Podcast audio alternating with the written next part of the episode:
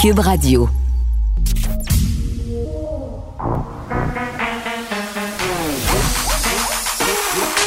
Elle a une opinion sur tous les sujets.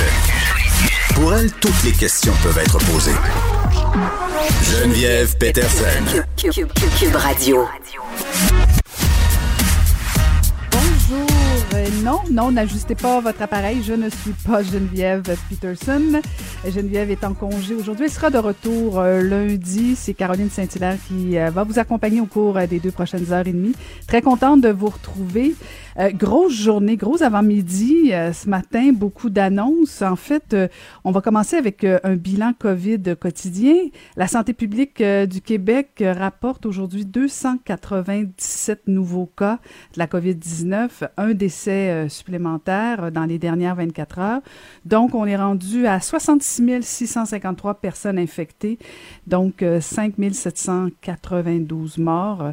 Et aussi, un fait important que je te à mentionner quand même parce que seulement que dans la journée de mercredi, le gouvernement nous apprenait qu'il y a eu 29 727 tests. C'est énorme.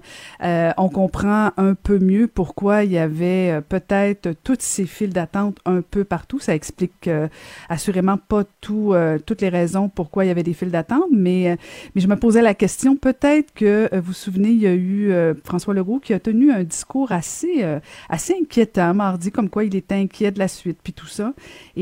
Comme par hasard, beaucoup de personnes le, le lendemain sont allées se faire se tester. Donc, peut-être que les gens ont entendu les inquiétudes du premier ministre. Peut-être qu'il y a eu euh, certains impacts. En tout cas, euh, ce sera à suivre. On a appris aussi que le chef du Bloc québécois, M. Blanchet, était testé positif. Donc, euh, ça, peut toucher, ça peut toucher tout le monde. Donc, on sent bien que le gouvernement du Québec est en mode offensive euh, après ce discours-là dont je faisais état euh, du premier ministre. On nous a annoncé une grande campagne de publicitaire euh, avec des vrais visages, des personnes, des vraies personnes qui auraient vécu la COVID-19. Et ça, je pense que c'est une bonne idée. ça va peut-être faire taire certaines personnes qui peut-être encore aujourd'hui doutent que ça existe, doutent que ça peut avoir des impacts très importants dans la vie de certaines personnes. Et euh, donc, euh, ce sera une campagne où on verra de vraies victimes de la COVID-19. Et ça, je pense que c'est, euh, ça peut être très, très positif. J'ai très hâte de voir comment ce sera fait, bien sûr, mais quand même, on, on, comprend bien que le gouvernement est en mode offensive. Il y a Mme Guilbeault, aussi Geneviève Guilbeault, la vice-première ministre, qui nous a annoncé l'opération Oscar, euh, qui, euh, qui en fait est une opération systématisée de comportement à risque. Donc, euh, attachez votre truc en fin de semaine. 1000 policiers vont débarquer un petit peu partout dans les bars, dans les restaurants, et donc pourront donner des contraventions. J'ai hâte de voir ça aussi, si ça va ralentir nos ardeurs, parce que je pense qu'au Québec, on dira ce qu'on voudra. Quand on nous met une punition, quand on nous promet en fait euh, possiblement euh, une punition, ben on, des fois on adapte nos comportements. Alors j'ai hâte de voir la suite des choses. J'ai hâte de voir si justement cette campagne, cette coercition euh, pour la prochaine fin de semaine, si ça va changer vos comportements. Donc on enchaîne tout de suite et je vous dis bonne émission. Pour elle, une question sans réponse n'est pas une réponse. Geneviève Peterson. Cube Radio. Il y a une proposition euh, à Montréal euh, de certains élus qui, euh, qui voudraient rendre des consultations à la ville de Montréal bilingues. Et oui, bilingues. Il me semble que j'ai déjà vécu ça dans une autre vie. Et ça a fait sourciller aussi le mouvement Québec français. On va aller retrouver le président Maxime Laporte. Bonjour Maxime. Bonjour. Alors, pourquoi ça vous fait réagir encore ce genre de réaction-là, ce genre de demande d'élus de la ville de Montréal? D'abord, au plan politique, alors qu'il y a un consensus, non seulement sur la nécessité de la loi 101, il y a un consensus ces jours-ci sur la nécessité de la renforcer. Alors, je trouve que cette euh, énième proposition qui vise à anglo-bilinguiser, parce que c'est toujours de ça dont il s'agit, la métropole, dans ce contexte, tombe bien mal. Euh, d'une part. D'autre part, euh, j'estime que si on lit attentivement la loi 101, les obligations de, ce genre d'entité, de corps public, aussi les obligations en matière de, de francisation, de généralisation de l'utilisation du français, eh bien, cette mesure, cette recommandation, moi, elle m'apparaît non conforme et c'est pourquoi je demande au président du comité exécutif, M. Benoît Doré, de ne pas recevoir cette recommandation. Parce que là, en fait, euh, la, la, demande de certains élus montréalais viendrait au niveau de la, de la commission des finances où la Ville de Montréal est en consultation prébudgétaire pour le prochain budget, le budget 2021. Euh, euh, donc, c'est un peu comme si on disait on veut installer, instaurer vraiment une bilinguisation des instances montréalaises. Et, et, et est-ce que c'est ça qui est problématique ou parce que certains arrondissements pourraient le faire? Est-ce que c'est le fait que c'est fait au niveau de la ville ou ça pourrait... Ben, il s'agit de l'agglomération, hein, si j'ai bien compris. Donc, euh, on parle des consultations prébudgétaires, euh, bon, euh, de l'agglomération, si je ne m'abuse. Vous savez, la structure montréalaise et, tout ça, c'est un peu complexe. L'agglomération, évidemment, rassemble plusieurs municipalités, ainsi que la ville de Montréal, en fait, des municipalités qui se trouvent dans l'île de Montréal. Évidemment, plusieurs de ces municipalités-là euh, jouissent d'un statut qu'on dit communément euh, bilingue. Là. Ils jouissent un peu de, des, euh, des, exceptions de la loi 101. donc, c'est un peu ça la question. Est-ce que du fait de la participation, je ne sais pas, de Westmount, de Bédurfé, alors à ce moment-là, l'agglomération va se bilinguiser de tout en tout? alors, je trouverais ça, ce serait un très dangereux précédent, d'autant plus que l'agglomération, évidemment, euh, possède des compétences pour ce qui est de la STM, du SPVM, euh, je sais pas, de la cour municipale, etc. Alors, euh, voilà, souvent, on, on, pense que le bilinguisme en soi, c'est une vertu. En effet, c'est un mot qui sonne vertueux, mais ici, on parle bien sûr de bilinguisme institutionnel. Et euh, l'on sait très bien, comme le veut l'expression consacrée, que quand on met les deux langues sur le même pied, eh bien, on met les deux pieds sur la même langue. Est-ce que vous savez si euh, M. Doré ou Mme Plante euh, ont réagi déjà sur, euh, sur cette demande-là? Ah, écoutez, c'est possible. Je n'en ai pas eu connaissance. Il faudrait regarder les réseaux mhm. sociaux. Mais bon, il y a, je pense, une sensibilité. Enfin, il y a aussi surtout une sensibilité, des préoccupations dans la population. Mais je pense qu'elles sont de plus en plus ressenties par nos, chez nos responsables politiques, notamment municipaux. On a créé au comité exécutif un poste, un titre de responsable de la langue française, Madame Wong qui, qui l'occupe. Et plus globalement, encore une fois dans un contexte, ma foi, de plus en plus critique pour le statut de la langue, notamment dans la métropole, euh, d'aller à contresens, bon, de, ce consensus visant euh, à améliorer, à renforcer la charte de la langue française. Je trouve que ça tombe bien mal euh, et encore une fois, je pense qu'il faut que le comité exécutif mette ses culottes, son président, premier chef, s'il vous plaît, ne pas recevoir cette recommandation. vous savez aussi, c'est drôle, hein? Chaque fois qu'il y a un, impair du genre, qu'il y a un accro, euh, une entorse au principe de la loi 101, c'est un peu comme s'il fallait refaire le débat ou la pédagogie hein, mm-hmm. euh, à zéro. Euh, c'est bizarre parce qu'évidemment, chaque fois qu'un kidam brûle un feu rouge, hein, on se on se pose pas des questions sur la légitimité du code de la sécurité routière. Vous savez, la loi 101, c'est une c'est une mesure qui a été adoptée démocratiquement, qui est parfaitement légitime. Alors bon, euh, vu la situation, là, il faut pas euh, régresser davantage, il faut pas revenir en arrière, remettre en cause nos acquis. Il faut aller vers l'avant. Il faut renforcer la loi 101 et euh, à cet égard-là, nos attentes sont élevées pour ce qui est euh, bon du plan d'action que devrait nous présenter le ministre Jean Barrette.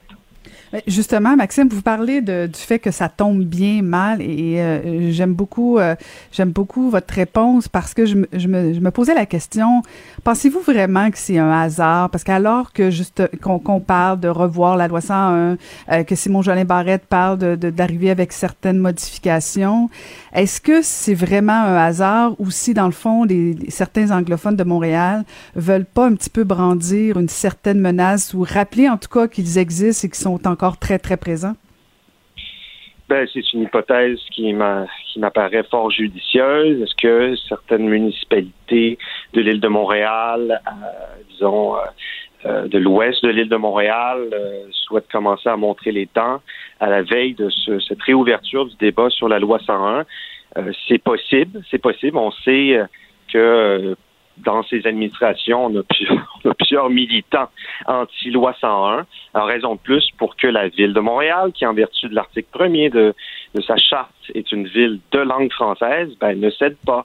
Hein, il faut que le statut de notre métropole comme ville de langue française, ce statut du français en fait comme comme seule langue, comme langue officielle de cette ville, ce soit pas juste vrai sur papier, il faut que ce soit vrai évidemment dans la réalité. Si nos institutions ne sont pas exemplaires, si elles se bilinguisent, si elles sanglo-bilinguisent, comment voulez-vous que la langue s'impose comme vecteur bon d'intégration euh, et de cohésion sociale? Alors euh, c'est un peu ça nous on est convaincus que si nos institutions ne montrent pas l'exemple, euh, alors voilà la langue française devient alors facultative. Alors bonne chance pour franciser nos frères et sœurs allophones. ça devient de plus en plus difficile. Alors, il est de la première importance, notamment que les institutions, les instances de la Ville de Montréal euh, respecte les principes et euh, le statut du français. Ça devient pas de plus en plus difficile pour euh, pour la ville, pour l'agglomération de Montréal, de, de justifier. ne me crucifiez pas là dans ma dans ma question, Maxime là, mais de, de mm. pour Montréal de de justifier le fait que c'est une métropole française quand on sait que dans le fond la majorité des villes de l'agglomération sont ont, ont déjà le statut bilingue. Il y a comme une incohérence. Euh, pour, certaines villes elles ont le statut bilingue, puis en même temps, la grande représentante, elle, elle a le, statut francophone. C'est comme, euh, ça, devient un peu schizophrénique. Hein?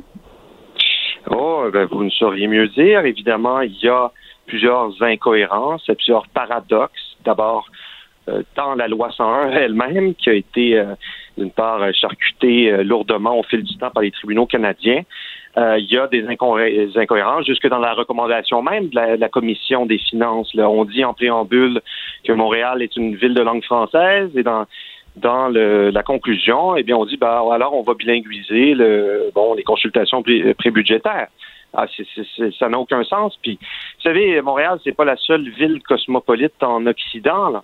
Et pour autant, euh, les villes, les grandes villes occidentales, bon, ont, règle générale, une langue commune et ils l'imposent. Et vous savez, comme disait René Lévesque, ça me revient à l'esprit, il disait, moi, je, suis assez écœuré de parler de la langue. Normalement, dans une société normale, la langue, elle se parle toute seule. Et bien voilà, ben, peut-être que nous, en fait, assurément, nous ne sommes pas une société normale et notre condition de province, j'oserais dire, n'est pas étrangère à ça. Mm-hmm. Est-ce que est-ce que ça revient à, la la mairesse de Montréal ou au président de l'exécutif, euh, bon, je, comprends bien que c'est le président, M. Doré, qui peut euh, répondre déjà de la demande, mais est-ce qu'il pourrait demander une intervention de la part du gouvernement ou si euh, la Ville a pleinement juridiction?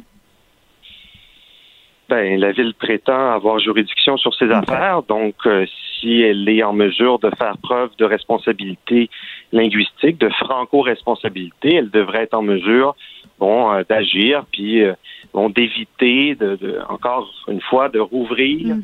Plus, plus grande encore et toujours plus grande cette, cette, cette porte vers, vers euh, l'anglicisation, parce qu'encore une fois, la bilinguisation égale anglicisation à terme. C'est ça mm. la réalité. Alors, ville de langue française, Montréal, alors il faut que on passe de la théorie à la pratique. Ben, merci beaucoup de nous avoir parlé, Maxime. Euh, très intéressant encore une fois. C'est un grand plaisir. Je vous en prie. Bonne journée. Merci. Bonne journée à vous. C'était le président du mouvement Québec français, Maxime Laporte. Vous écoutez Geneviève Peterson. Cube Radio. Alors, on a appris euh, que de la bouche de Madame Geneviève Guilbeault que on allait lancer l'opération Oscar. Donc, euh, 1000, 1000 policiers policières seront un peu présents euh, toute la fin de semaine dans les bars et les restaurants. Et on va aller en parler avec euh, la juge à la retraite, Nicole Gibault. Bonjour, Nicole. Bonjour, Caroline. Très contente de vous parler. Et, dites-nous, Nicole, comment comment vous trouvez ça, cette annonce-là? Est-ce que c'est c'est une bonne nouvelle en soi? Moi, honnêtement, je peux vous dire que je pense que oui. Euh, dans les, en ce sens que, là, je m'explique, que je pense qu'on se rend compte que euh, le gouvernement a une inquiétude là, euh, et qu'il essaye d'atteindre une certaine rigueur. Après avoir donné de multiples avertissements puis et puis de multiples supplications puis euh, le docteur Arruda puis on vous demande d'être sérieux puis on vous supplie de de le faire etc etc etc et, et là bien ça veut pas dire que c'est tout le monde. C'est loin d'être le cas. C'est pas pour c'est pas pour pour essayer d'atteindre une population à, à 100% C'est parce qu'il y a certainement des récalcitrants et, et, non seulement des récalcitrants, mais il y a aussi du relâchement, je pense, Caroline, dans un où est-ce qu'il y a euh, de l'alcool et où ça coule à flot? Parce que c'est plus facile de de, de tu sais, on commence euh, doucement, puis à un moment donné, bon. Puis je pense que la présence des policiers, je vais le comparer à une opération radar. Qu'est-ce qu'on fait quand on a une opération radar sur les autoroutes? Là, on voit à des kilomètres à la ronde euh, peut-être des, des, des, gens qui ralentissent. Hop, c'est vrai, on va trop vite.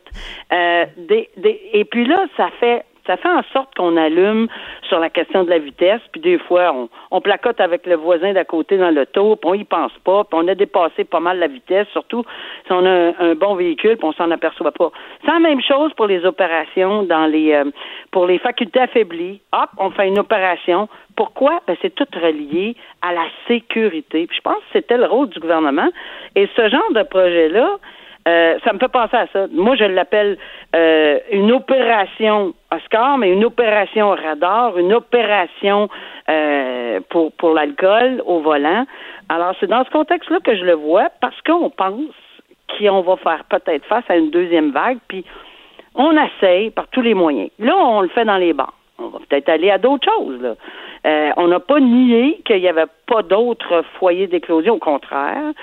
Euh, est-ce qu'on va être obligé? On a déjà commencé à fermer certaines écoles. On ne veut pas arriver à ça. On voudrait que les enfants continuent à aller à l'école, Caroline, puis on voudrait que les gens qui vont dans les bars ne transmettent pas nécessairement, sans faire exprès, en relâchant un peu euh, à quelqu'un qui a des enfants, qui va l'amener à l'école. Bon, en tout cas, on comprend la, la, ligne, là.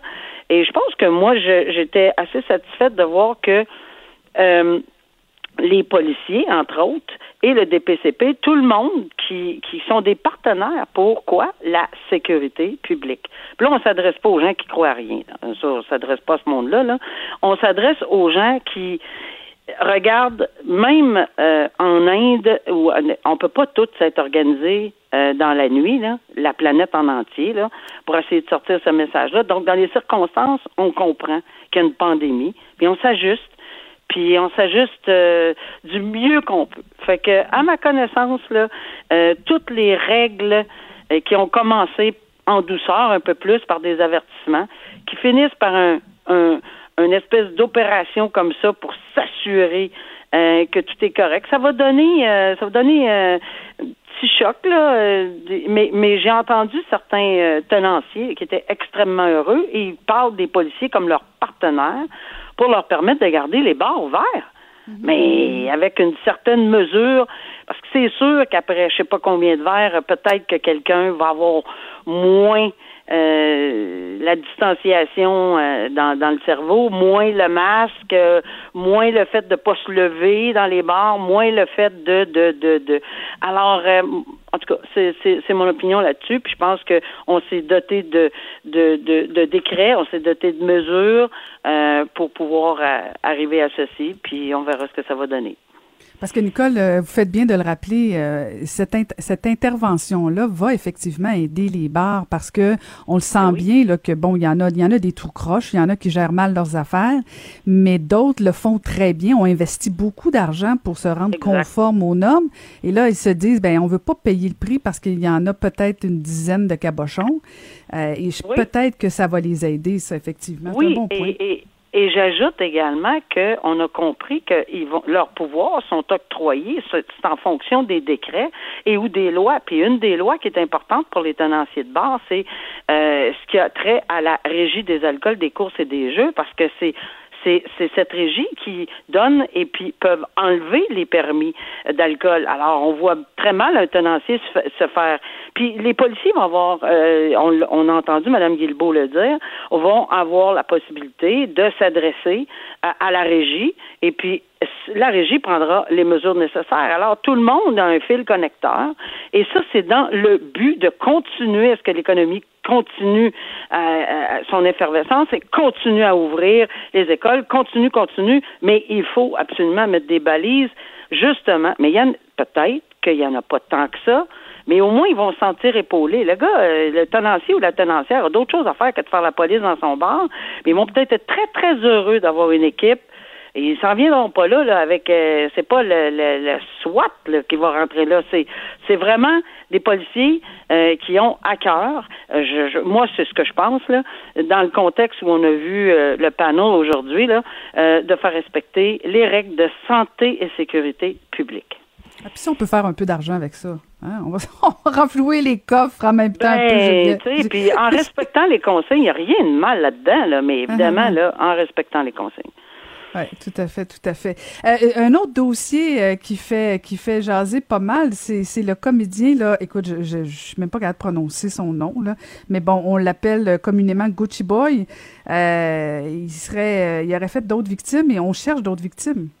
Oui, puis on sent que c'est un peu comme ça qu'on procède régulièrement quand on, on, on, fait un appel. Là, on, les policiers ont déclaré que bon, il y avait il y avait des gens qui s'étaient manifestés au niveau des déclarations là, euh, qu'il y avait des victimes potentielles, mais mais qu'il y aurait d'autres victimes. Selon ce qu'on comprend, il y aurait possibilité qu'il y ait d'autres mhm. victimes, et on demande à ces personnes-là de se manifester. C'est pas toujours évident hein, en matière d'agression sexuelle, là, et mhm. c'est pas toujours évident de se manifester. Alors, euh, je pense que c'est une méthode que qu'il faut rappeler là que bon, euh, si effectivement on, a euh, des doutes, ou on reconnaît, ou on pense que, mais évidemment, ça appartient à chaque personne, parce que c'est extrêmement personnel de mhm. vouloir s'adresser aux policiers ou non. Ou on peut, il y a des lignes là, euh, pour aider. Là. Il y a Jury Pop qui peut aider également. Il y a ces, ces gens-là qui peuvent dire ce que je devrais, bon, qu'est-ce que vous pensez, tu sais, valider certaines informations. C'est toujours pas mauvais de faire ça. Alors, je, je pense que c'était une bonne initiative de cette façon-là. Oui, tout à fait. Et euh, pour, pour le bénéfice des gens, on peut le voir dans le Journal de Montréal. C'est un, comédien de Unité 9, le Gucci Boy. Euh, puis vraiment, je, je peux pas, je vais massacrer son nom, alors je vais rester avec Gucci Boy. Euh, mais moi, la question que je me posais, c'est si ces victimes ont été faites avant ou après qu'il ait joué dans Unité 9. Parce que, bon, on, le sait des fois, hein, les, les, certaines personnes peuvent s'enfler la tête, utiliser un peu leur vedettariat. Je, je, me demande si ça a joué. Ben, j'ai aucune idée de, de, quand ces apparitions, en toute honnêteté, là, mais je sais que selon ce qu'on comprend, les événements seraient survenus entre 2016 et 2018. Alors, est-ce que c'est dans les périodes de tournage? Ça, je, je, je suis pas dans le secret de District 31 là-dessus. non, c'est Unité 9. Eh, oh mon Dieu! Mais il était policier, il était policier, vous étiez pas loin. non, je m'excuse, euh, c'est un lapsus. Alors, c'est ça. Alors, je suis pas dans le secret du tournage de Unité 9 et dans les circonstances, les dates, je pense qu'on va pouvoir assez facilement relater les, euh, mm. les, euh, les événements. Et rapidement, je sais, Nicole, que vous devez quitter, mais il y a un homme des Laurentides qui ciblait des jeunes filles, quoi, âgées de 10 à 13 ans sur la rue pour exhiber ses organes génitaux, aurait fait des dizaines de victimes au cours de la dernière année. C'était peur, hein, cette histoire-là? Oui, et, et ça aussi, c'est c'est important de le noter parce que peut-être qu'il y en a d'autres. Peut-être qu'il va, on va pouvoir. Là, à date, là, on parle de 22 chefs d'accusation, et c'est des chefs d'accusation entre des actions indécentes, l'exhibitionniste, l'incitation des contacts sexuels. Et euh, en 2020, le code criminel, l'incitation des contacts sexuels pour des mineurs en, en, sous 16 ans, là, en delà, en dessous de 16 ans, le maximum c'est quand même 14 ans avec un minimum d'un an. Évidemment, on a une présomption d'un an. On comprend ça, il n'y a pas eu de procès, etc. Mais ça fait réfléchir quand euh, on pense que ce sont des infractions très sérieuses. L'exhibitionniste, c'est punissable par deux ans, un minimum de 90 jours, et l'action est décente également, un maximum de deux ans.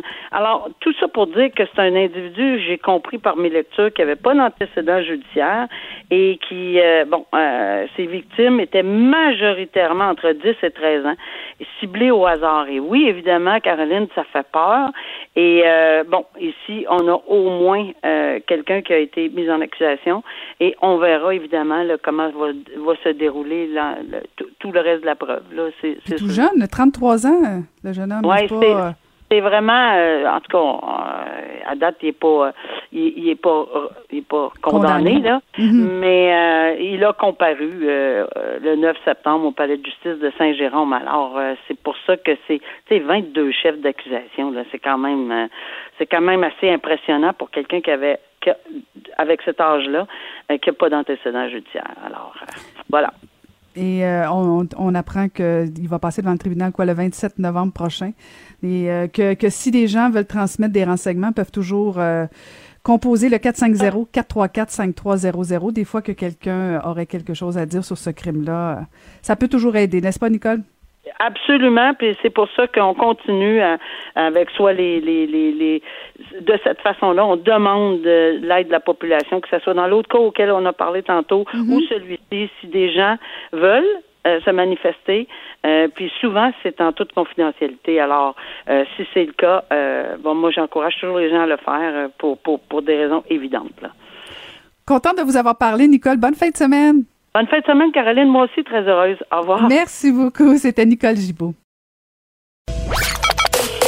Joignez-vous à la discussion. Appelez ou textez le 187 Cube Radio 1877 827 2346.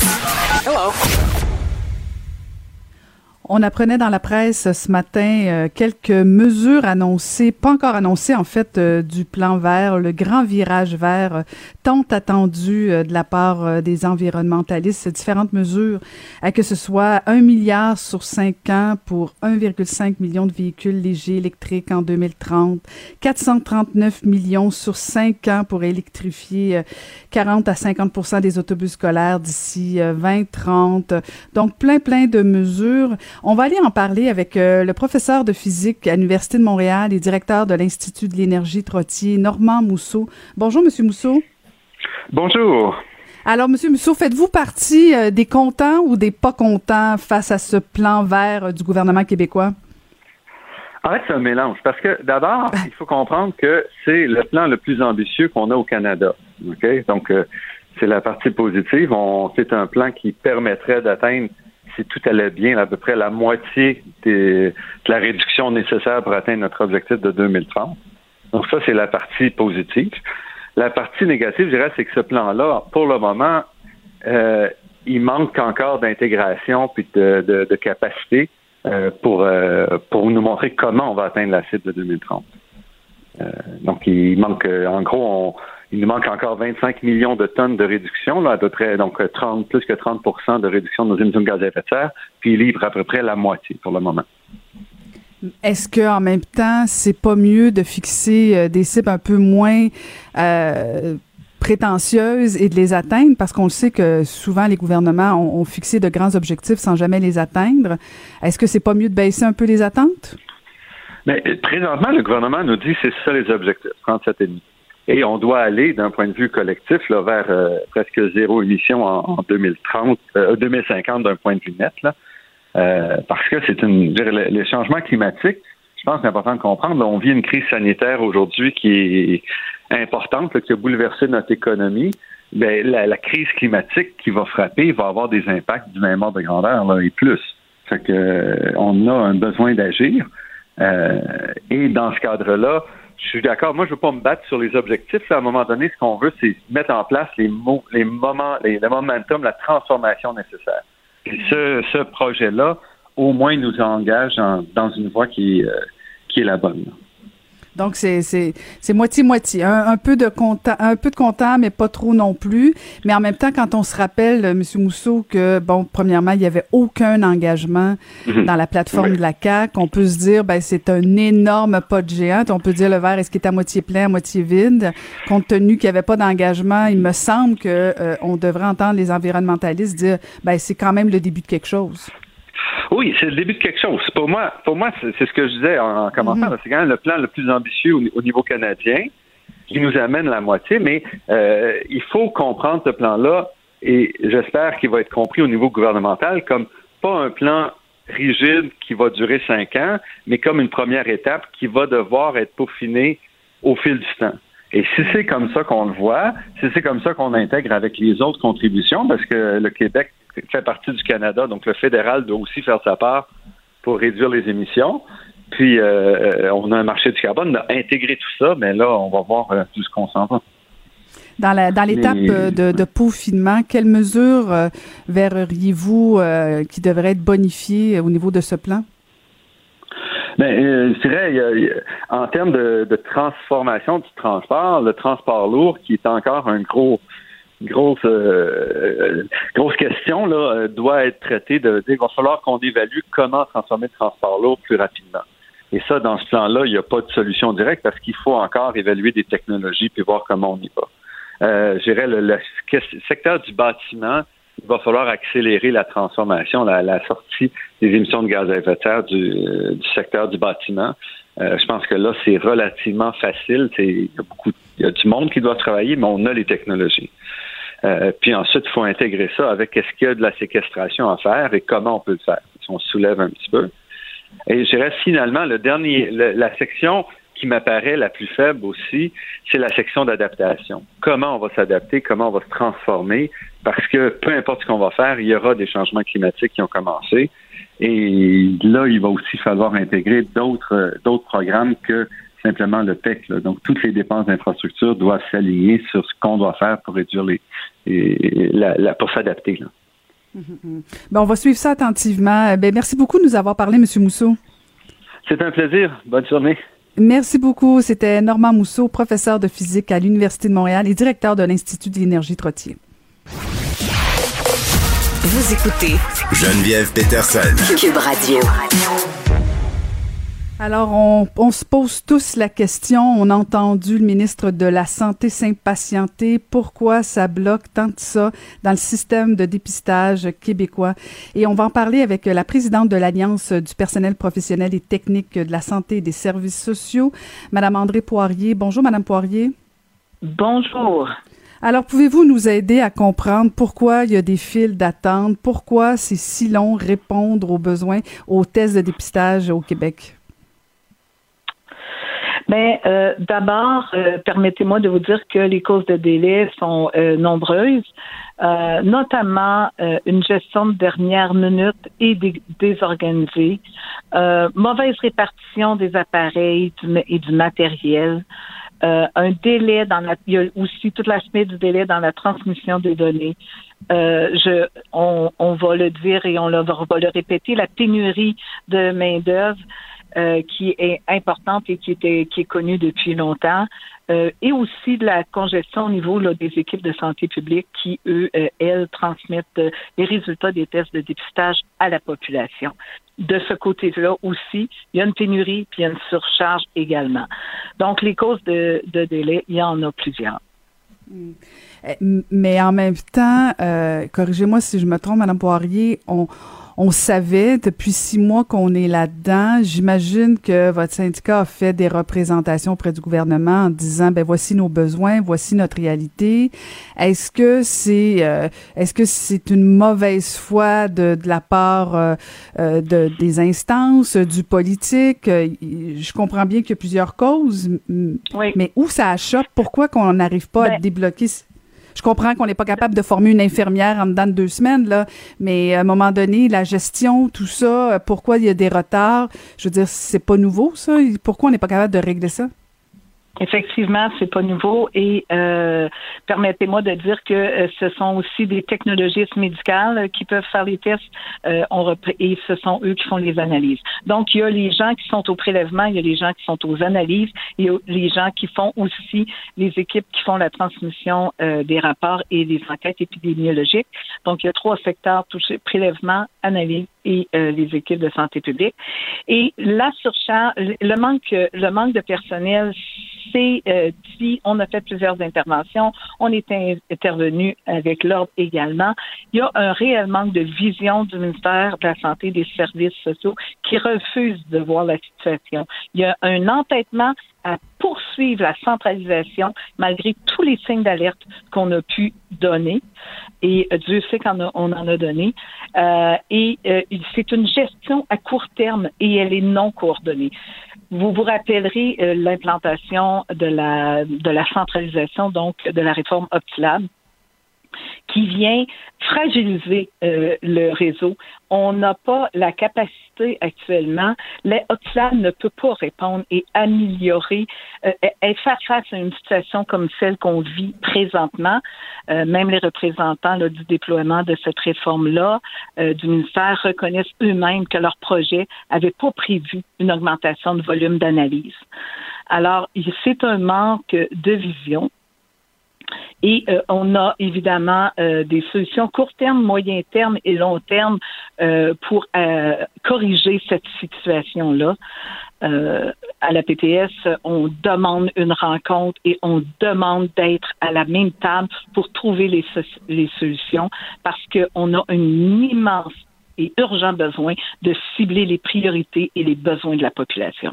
Ben alors, Madame Poirier, parlons-en des solutions. J'imagine que depuis les six mois où on est en pleine pandémie, vous en avez fait quelques-unes. Est-ce que est-ce qu'il y en a quelques-unes que vous pourriez partager avec nous? Alors, euh, à court terme, euh, on demande de soutenir les technologistes et les techniciens en place dans les laboratoires.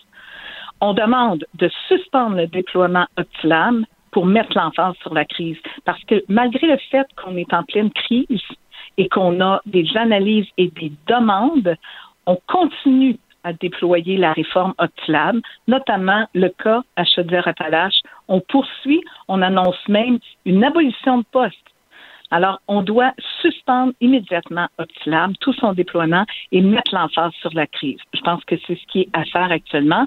On doit aussi prioriser les analyses devant être traitées dans les laboratoires, puis ajouter des incitatifs, des primes, des bonifications pour attirer toute la main-d'œuvre disponible dans le réseau. Ça aussi, on a besoin de le faire. Parce que là, ce qu'on fait, on signe des ententes avec le privé et que va faire le privé? Le privé disait justement le 4 septembre dernier que eux-mêmes sont prêts à faire des analyses supplémentaires dans le cas de la crise, mais encore faut-il qu'il y ait de la main-d'œuvre. Alors, mm. qu'est-ce que ça va faire? Si on signe des ententes, on va venir vider encore le, mm. réseau public pour parce qu'il y a des meilleures conditions dans le privé, on ne se le cachera pas. Alors, puis à court terme aussi, écoutez, les ventes dans les laboratoires, puis s'asseoir avec la PTS puis l'OPTMQ pour mettre en place les solutions. Ça, c'est le court terme. Pour le moyen terme, il faut revoir la gestion des laboratoires puis mettre fin à l'improvisation. faut je Oui, c'est intéressant ça, Madame Poirier, parce que euh, c'était une de mes questions, parce que bon, tout le monde est en train de se dire, est-ce qu'on n'est pas mieux de se tourner vers le privé? Le privé fait des demandes, euh, mais mais justement dans dans vos préoccupations de dire, ben on va vider notre système de santé, le public va s'en aller vers le privé, euh, parce que quand vous m'avez parlé tout de suite d'entrée de jeu, vous m'avez dit bon, il y a une question, on pourrait installer des bonnies. J'ai un petit peu sourcillé, vous m'avez pas vu là, mais j'ai un petit peu sourcillé en me disant finalement, ça prend toujours un peu de bonnie pour attirer la mhm. main-d'œuvre, mais je comprends mhm. mieux parce qu'effectivement, l'attrait du privé peut devenir intéressant pour, euh, pour votre personnel et c'est un enjeu important. C'est très intéressant pour le personnel parce qu'ils ne seront pas non plus gérés à coup d'arrêté ministériel euh, mhm. dans le privé. Alors, c'est euh, on, on, parle d'attirer de la main-d'œuvre, mais on parle surtout dans ce cas-ci, quand on parle d'ajouter des incitatifs à court terme, on parle de, de garder la main-d'œuvre qu'on a actuellement qui est disponible et aller chercher toutes celles qui pourraient, donc peut-être des, jeunes retraités qui pourraient revenir. Quand on identifie un secteur d'activité qui est en pénurie, on met des mesures surtout dans une situation euh, comme euh, la pandémie qui sévit actuellement. Puis, écoutez les membres, c'est ce que je, parlais, et, et, vraiment, les gens sont épuisés. Nos membres tiennent, nos, nos, ils tiennent le réseau à bout de bras ils sont encore là. Puis tu sais, euh, j'aimerais que la, population comprenne que la maison des fous, là, elle se situe au niveau de la gestion, de la vision. Et nos membres livrent, malgré tout, malgré toutes les directives contradictoires, malgré la surcharge, les technologistes, nos techniciens en labo livrent la marchandise. Mais on attend que le ministre n'est pas content peux vous dire que sur le terrain, et nous, à la PTS, on n'est pas content non plus. Et on demande vraiment pour corriger euh, euh, cette situation-là, d'avoir une mise en place d'un plan durable pour favoriser notamment l'attraction, la rétention, les garder, puis aussi mettre fin à la réforme optimale, puis revoir toute cette gestion de laboratoire-là. Puis évidemment, euh, on veut euh, favoriser euh, toutes les mesures nécessaires pour intégrer les nouveaux salariés, améliorer l'offre de stage, encadrer des étudiants, parce que la pénurie de main-d'œuvre dans ces secteurs d'activité-là, on la nomme, nos collèges qui offrent la formation ne remplissent plus les cohortes. On est à moitié, on peut dire moitié vide, moitié plein, mm-hmm. dépendamment de la perspective, mais on ne suffit plus, on n'en forme plus. Donc c'est inquiétant c'est inquiétant parce que toutes ces analyses-là, là, on parle des analyses de la COVID, mais toutes les analyses sont nécessaires à l'établissement du diagnostic mhm. et pour la suite. Donc, c'est un service qui est vraiment, vraiment au cœur, au cœur des soins intensifs, au cœur des chirurgies, au cœur de la santé mhm. de la population du Québec. Il faut vraiment s'asseoir et mettre en place des solutions à court, à moyen et à long terme. Madame Poirier, le salaire moyen des membres que vous représentez, c'est quoi à peu près au niveau des techniciens en santé? Les technologies médicales qui arrivent dans le réseau de la santé font 23 dollars et 12 au premier échelon. Oui. On commence avec, après trois ans d'études, nos technologistes amorcent leur carrière à 23 pour atteindre un plafond à 30, 30 dollars de l'heure, mais ils commencent à 23 dollars, 12 dollars. Je me permets une dernière question euh, parce qu'on nous rappelle euh, régulièrement d'aller se faire dépister. Est-ce que selon vous, il y a trop de dépistages qui ne sont pas nécessairement prioritaires? Ben, je je pense pas qu'il y ait trop de dépistage. Il y a euh, le système euh, lié à tout au dépistage de COVID qui pose énormément de questions. Euh, on essaie de dépister aussi dans les endroits. Il y a tout, non, il n'y a pas trop de dépistage parce qu'il faut quand même contrer cette pandémie-là et toutes les activités liées aux autres activités en santé sont nécessaires euh, pour ne pas être des vecteurs de contamination euh, partout. Puis je pense qu'on cible bien actuellement euh, les milieux à risque. On priorise, il y a des priorisations aussi. Et il faut aussi tenir compte que pour la population, il y a un stress important. Euh, on est dans une hyper-vigilance. Il y a des gens qui ont besoin d'être euh, confortés et de ne pas être des vecteurs, notamment tous les gens qui œuvrent dans le réseau de la santé des services sociaux. Actuellement, on a toujours cette inquiétude-là, cette hyper-vigilance de ne pas contaminer euh, ni les gens de la population à qui on offre des soins et des services, mais aussi toute notre famille, nos familles quand on revient. Donc, il y a une hyper-vigilance, mais il y a aussi un besoin de connaître la situation et de suivre l'évolution. Actuellement, on voit qu'il y a des, des régions qui sont euh, plus à risque et qui risquent de virer au orange. Donc, on doit augmenter pour pouvoir freiner et bien cibler euh, les interventions et les mesures euh, nécessaires. Bien, merci beaucoup de nous avoir parlé. Je rappelle que vous êtes la présidente de l'Alliance du personnel professionnel et technique de la santé et des services sociaux. Merci infiniment, Madame André Poirier. Merci. Au plaisir. Pour elle, une question sans réponse n'est pas une réponse. Geneviève Peterson. Cube Radio. Oui, on a entendu parler beaucoup de logement social au cours des dernières années. On nous promettait une entente euh, depuis 2017 et semble-t-il que l'entente est enfin arrivée, une entente de principe entre euh, Québec et Ottawa.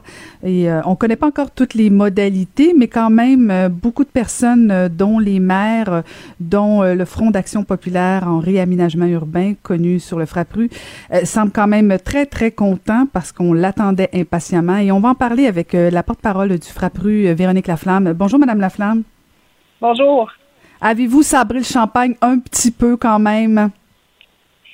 Bien, pas encore. mais, je dirais que c'est sûr qu'on on, se réjouit, là, on réagit avec soulagement à cette annonce-là d'une entente de principe entre Québec et Ottawa parce qu'on a l'impression qu'on va pouvoir passer à autre chose enfin. Ça fait trois ans qu'on tape sur ce message-là depuis que la stratégie fédérale a été annoncée. On attend de voir comment les sommes vont aboutir au Québec. Alors, c'est sûr qu'avec la crise du logement qui sévit actuellement dans différentes municipalités du Québec, ça ne pouvait plus attendre. Hmm. Et donc, euh, pour, pour les gens qui nous écoutent, Madame Laflamme, qu'est-ce que ça veut dire concrètement? Parce que, bon, euh, on, sait que des autres provinces ont eu droit depuis longtemps aux enveloppes, à l'argent. Là, maintenant, si, bon, imaginons que l'entente est parfaite et qu'elle plaise à tout le monde et l'argent arrive à Québec, qu'est-ce que ça veut dire concrètement pour le Frappru, euh, cette entente-là? Est-ce que ça veut dire, c'est que la balle est dans le camp de Québec et que Québec peut dès maintenant planifier davantage d'investissements en sachant qu'il pourra se rembourser avec des sommes fédérales. Le gouvernement Legault, depuis son arrivée, n'a pas prévu de nouvelles programmations dans le programme Axélogie, programme dont ont parlé beaucoup les maires des trois grandes villes mandataires de la Société d'habitation du Québec ce matin. Mais ce programme-là, finalement, c'est le seul qui permet la réalisation de logements coopératifs, sans but lucratif ou HLM au Québec. Donc, une variété de logements qui répondent à différents besoins, personnes aînées, personnes euh, en sortie d'itinérance, familles à faible revenu, à modeste revenu, etc. Donc, c'est vraiment par ce programme-là que ça passe, mais il n'y a pas de nouvelles unités qui ont été annoncées depuis deux ans, ce qui fait que le développement est menacé dans plusieurs villes, comme l'ont encore dit les maires et maires ce matin, mais dans plusieurs petites municipalités aussi à travers la province. Donc, on espère que ça voudra dire qu'il y aura des nouveaux investissements annoncés rapidement par le gouvernement du Québec. Euh, on attend de voir, mais là, maintenant, il n'y a plus d'excuses pour ne pas le faire. Donc, euh, c'est pas parce que l'argent est, euh, est sur euh, est dans les enveloppes euh, québécoises qu'il y a demain matin des constructions d'unités ou quoi que ce soit. le gouvernement du Québec doit répartir ces unités-là dans différentes municipalités oui, le gouvernement du Québec doit faire des annonces. Alors, c'est pas parce que l'entente a été conclue que ça va se traduire nécessairement par des nouveaux, des, des, nouveaux investissements. Mais nous, on, demande à Québec de le faire rapidement parce que ça fait assez longtemps là, que ça dure et on le sait que le contexte là, appelle à ces investissements-là. Pour le rappeler, par le passé, même si c'était sous un chapeau autre que celui de stratégie fédérale sur le logement, le fédéral a investi dans différents programmes euh, et pris des ententes avec les provinces, dont le Québec, pour euh, faire acheminer ces sommes-là dans le logement. Donc, c'est pas nouveau. C'est pour cette raison-là qu'on ne sent pas le champagne parce que ces sommes-là, ce n'est pas la mer à boire. C'est des sommes sur 10 ans d'abord et elles ne serviront pas qu'à de nouveaux logements sociaux, mais aussi à l'entretien de logements sociaux existants. Donc, au final, les sommes qui sont qui seront euh, qui seront prévues pour des nouveaux logements sociaux sont pas suffisantes. C'est pour ça d'ailleurs qu'on dit ben c'est un, pas dans la bonne direction, c'était une étape nécessaire, mais maintenant il faut aussi que Ottawa aille plus loin, qu'on espère qu'il fera euh, dans les dans les intentions qu'il annoncera lors du, annoncera lors du discours du trône de, de, la semaine prochaine, où il dit vouloir renforcer le filet social, et d'autre part que le gouvernement du Québec fasse sa part. Le ministre des Finances, M. Girard, a reconnu que le Québec avait les moyens d'investir. On revendique la compétence du Québec, mais en même temps, on ne fait pas ce qu'il faut pour que notre programme fonctionne. Et c'est là aussi le problème. On, a, on a abandonné finalement le, logement social depuis des années en, en sous-investissant dans le programme Axiologie, ce qui fait qu'en sorte qu'actuellement, on a aussi plusieurs unités qui traînent et qui ont été très, très longues à se livrer. Récemment, un projet à Granby qui, qui était sur la table depuis sept ans. Qu'au Québec, en 2020, ça prenne sept ans pour réaliser un, un, projet de logement social, c'est pas normal avec toute l'énergie et les ressources que ça prend. Donc, il faut euh, que le Québec bonifie son programme rapidement. Je, je veux revenir euh, sur cet euh, élément-là, mais avant, c'est quoi l'évaluation du nombre d'unités qui, qui serait nécessaire au Québec environ? Ben, en termes, ça en prend beaucoup plus, mais nous, notre demande, c'est 50 000 nouveaux logements sociaux en cinq ans. C'est ce qui peut se réaliser parce que c'est sûr que ça prend différentes, euh, différents moyens pour réaliser ces projets-là. Donc, 10 000 par année, on pense que c'est réaliste. Quand on regarde les besoins, ben, c'est 40 000 ménages locataires qui sont euh, en attente au Québec pour un HLM seulement, mais sans compter tous mhm. ceux qui auraient besoin d'une coopérative, une coopérative de solidarité pour personnes âgées, un OSBL d'habitation pour, euh, pour jeunes pour, jeunes, il y a des besoins partout. Donc, c'est sûr que quand on regarde le nombre de ménages locataires qui paient plus que la moitié de leurs revenus pour se loger, au détriment de leurs autres besoins essentiels, au Québec, c'est 195 000.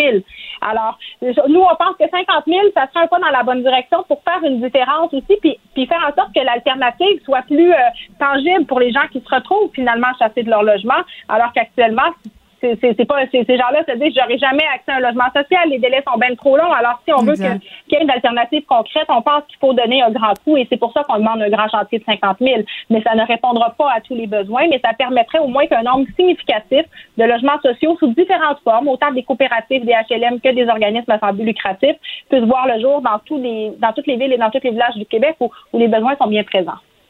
Est-ce que, euh, là, Madame Laflamme, c'est pas, pas une question piège, mais est-ce que vous pensez que, que cette demande-là de 50 000 est réaliste euh, alors qu'on est en pleine pandémie? Euh, je, je, sais que les besoins sont là, j'en doute pas du tout, mais est-ce que on est capable de construire ces unités-là actuellement? Oui. Et d'ailleurs, oui. Euh, la Colombie-Britannique s'est elle-même dotée d'un plan similaire hein, l'année passée. Donc, euh, c'est absolument réaliste. Il faut que ce soit un choix politique.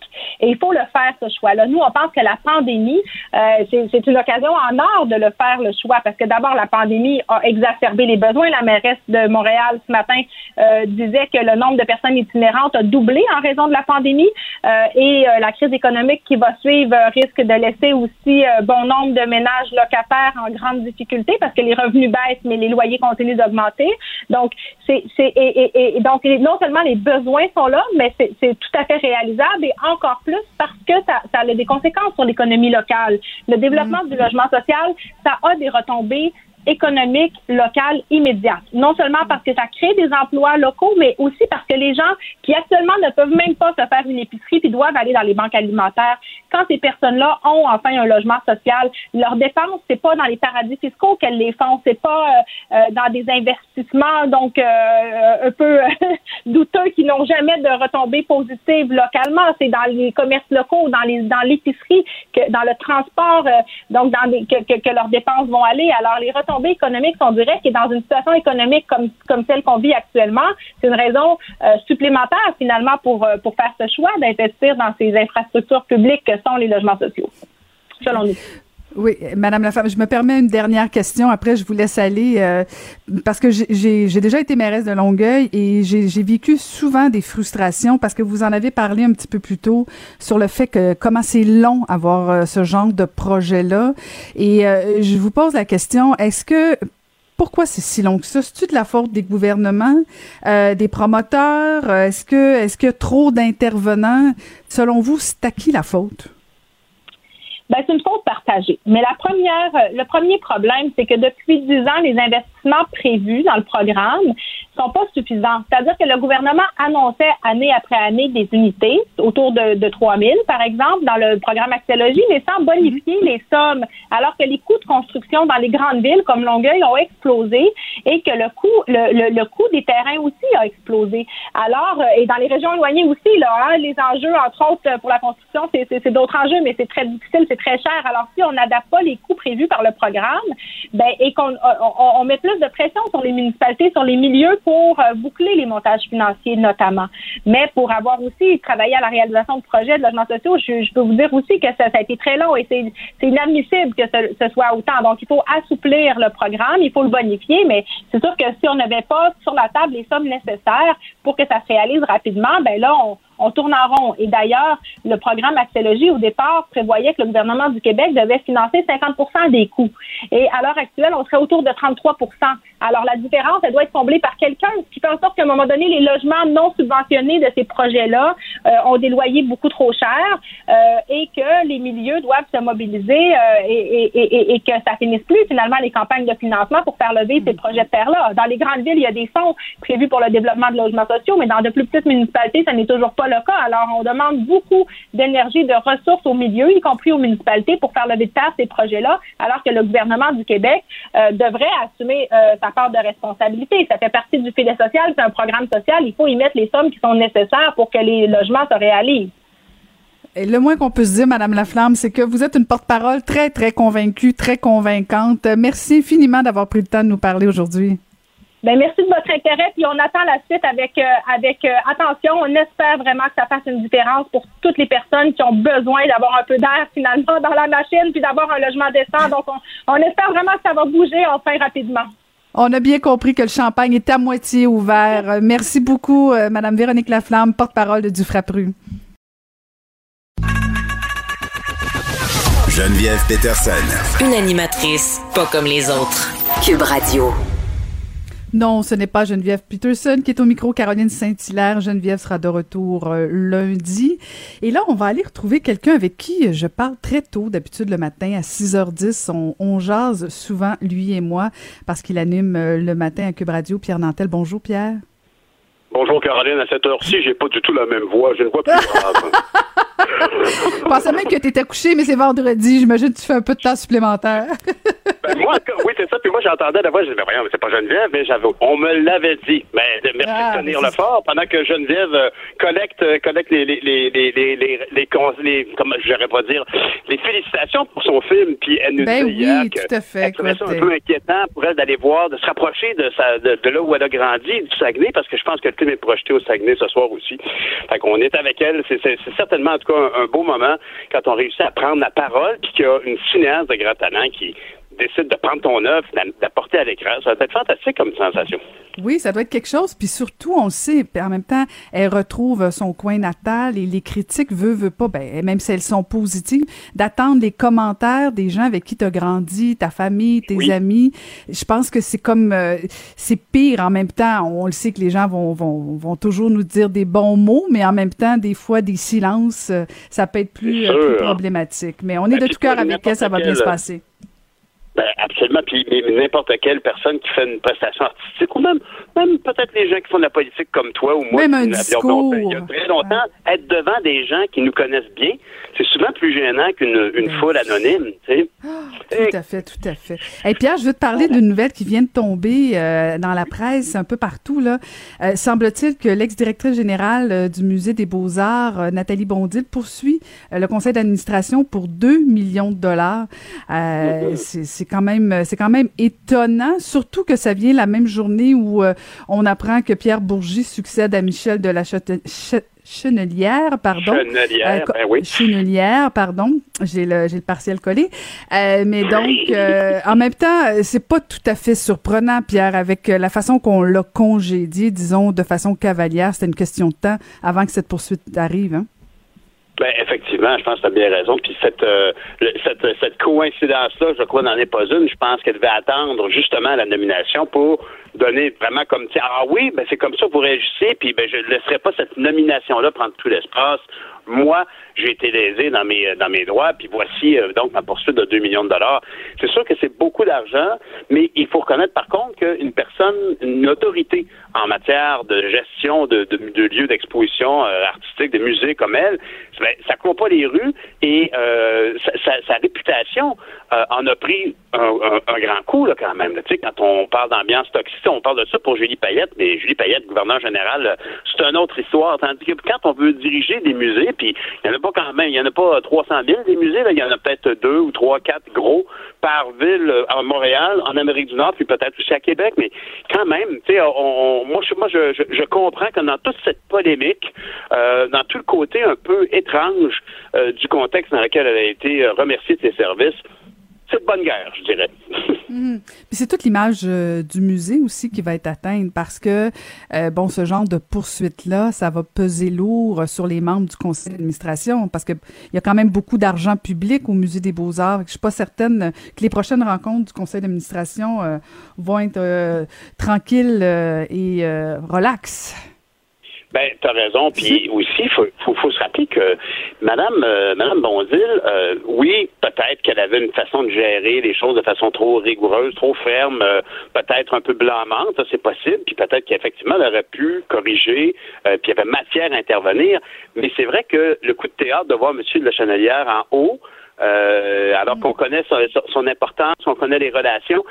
C'est vrai que c'est un peu, en tout cas, ça, ça, ça- j'ai l'impression que je suis pas surpris en tout cas qu'elle se soit, euh, qu'elle ait décidé de prendre cette position-là, parce qu'effectivement, il y a, on a, on a une impression d'avoir comme, euh, tu sais, quand on dit qu'on veut, on veut tuer son chien, on dit qu'il a la rage.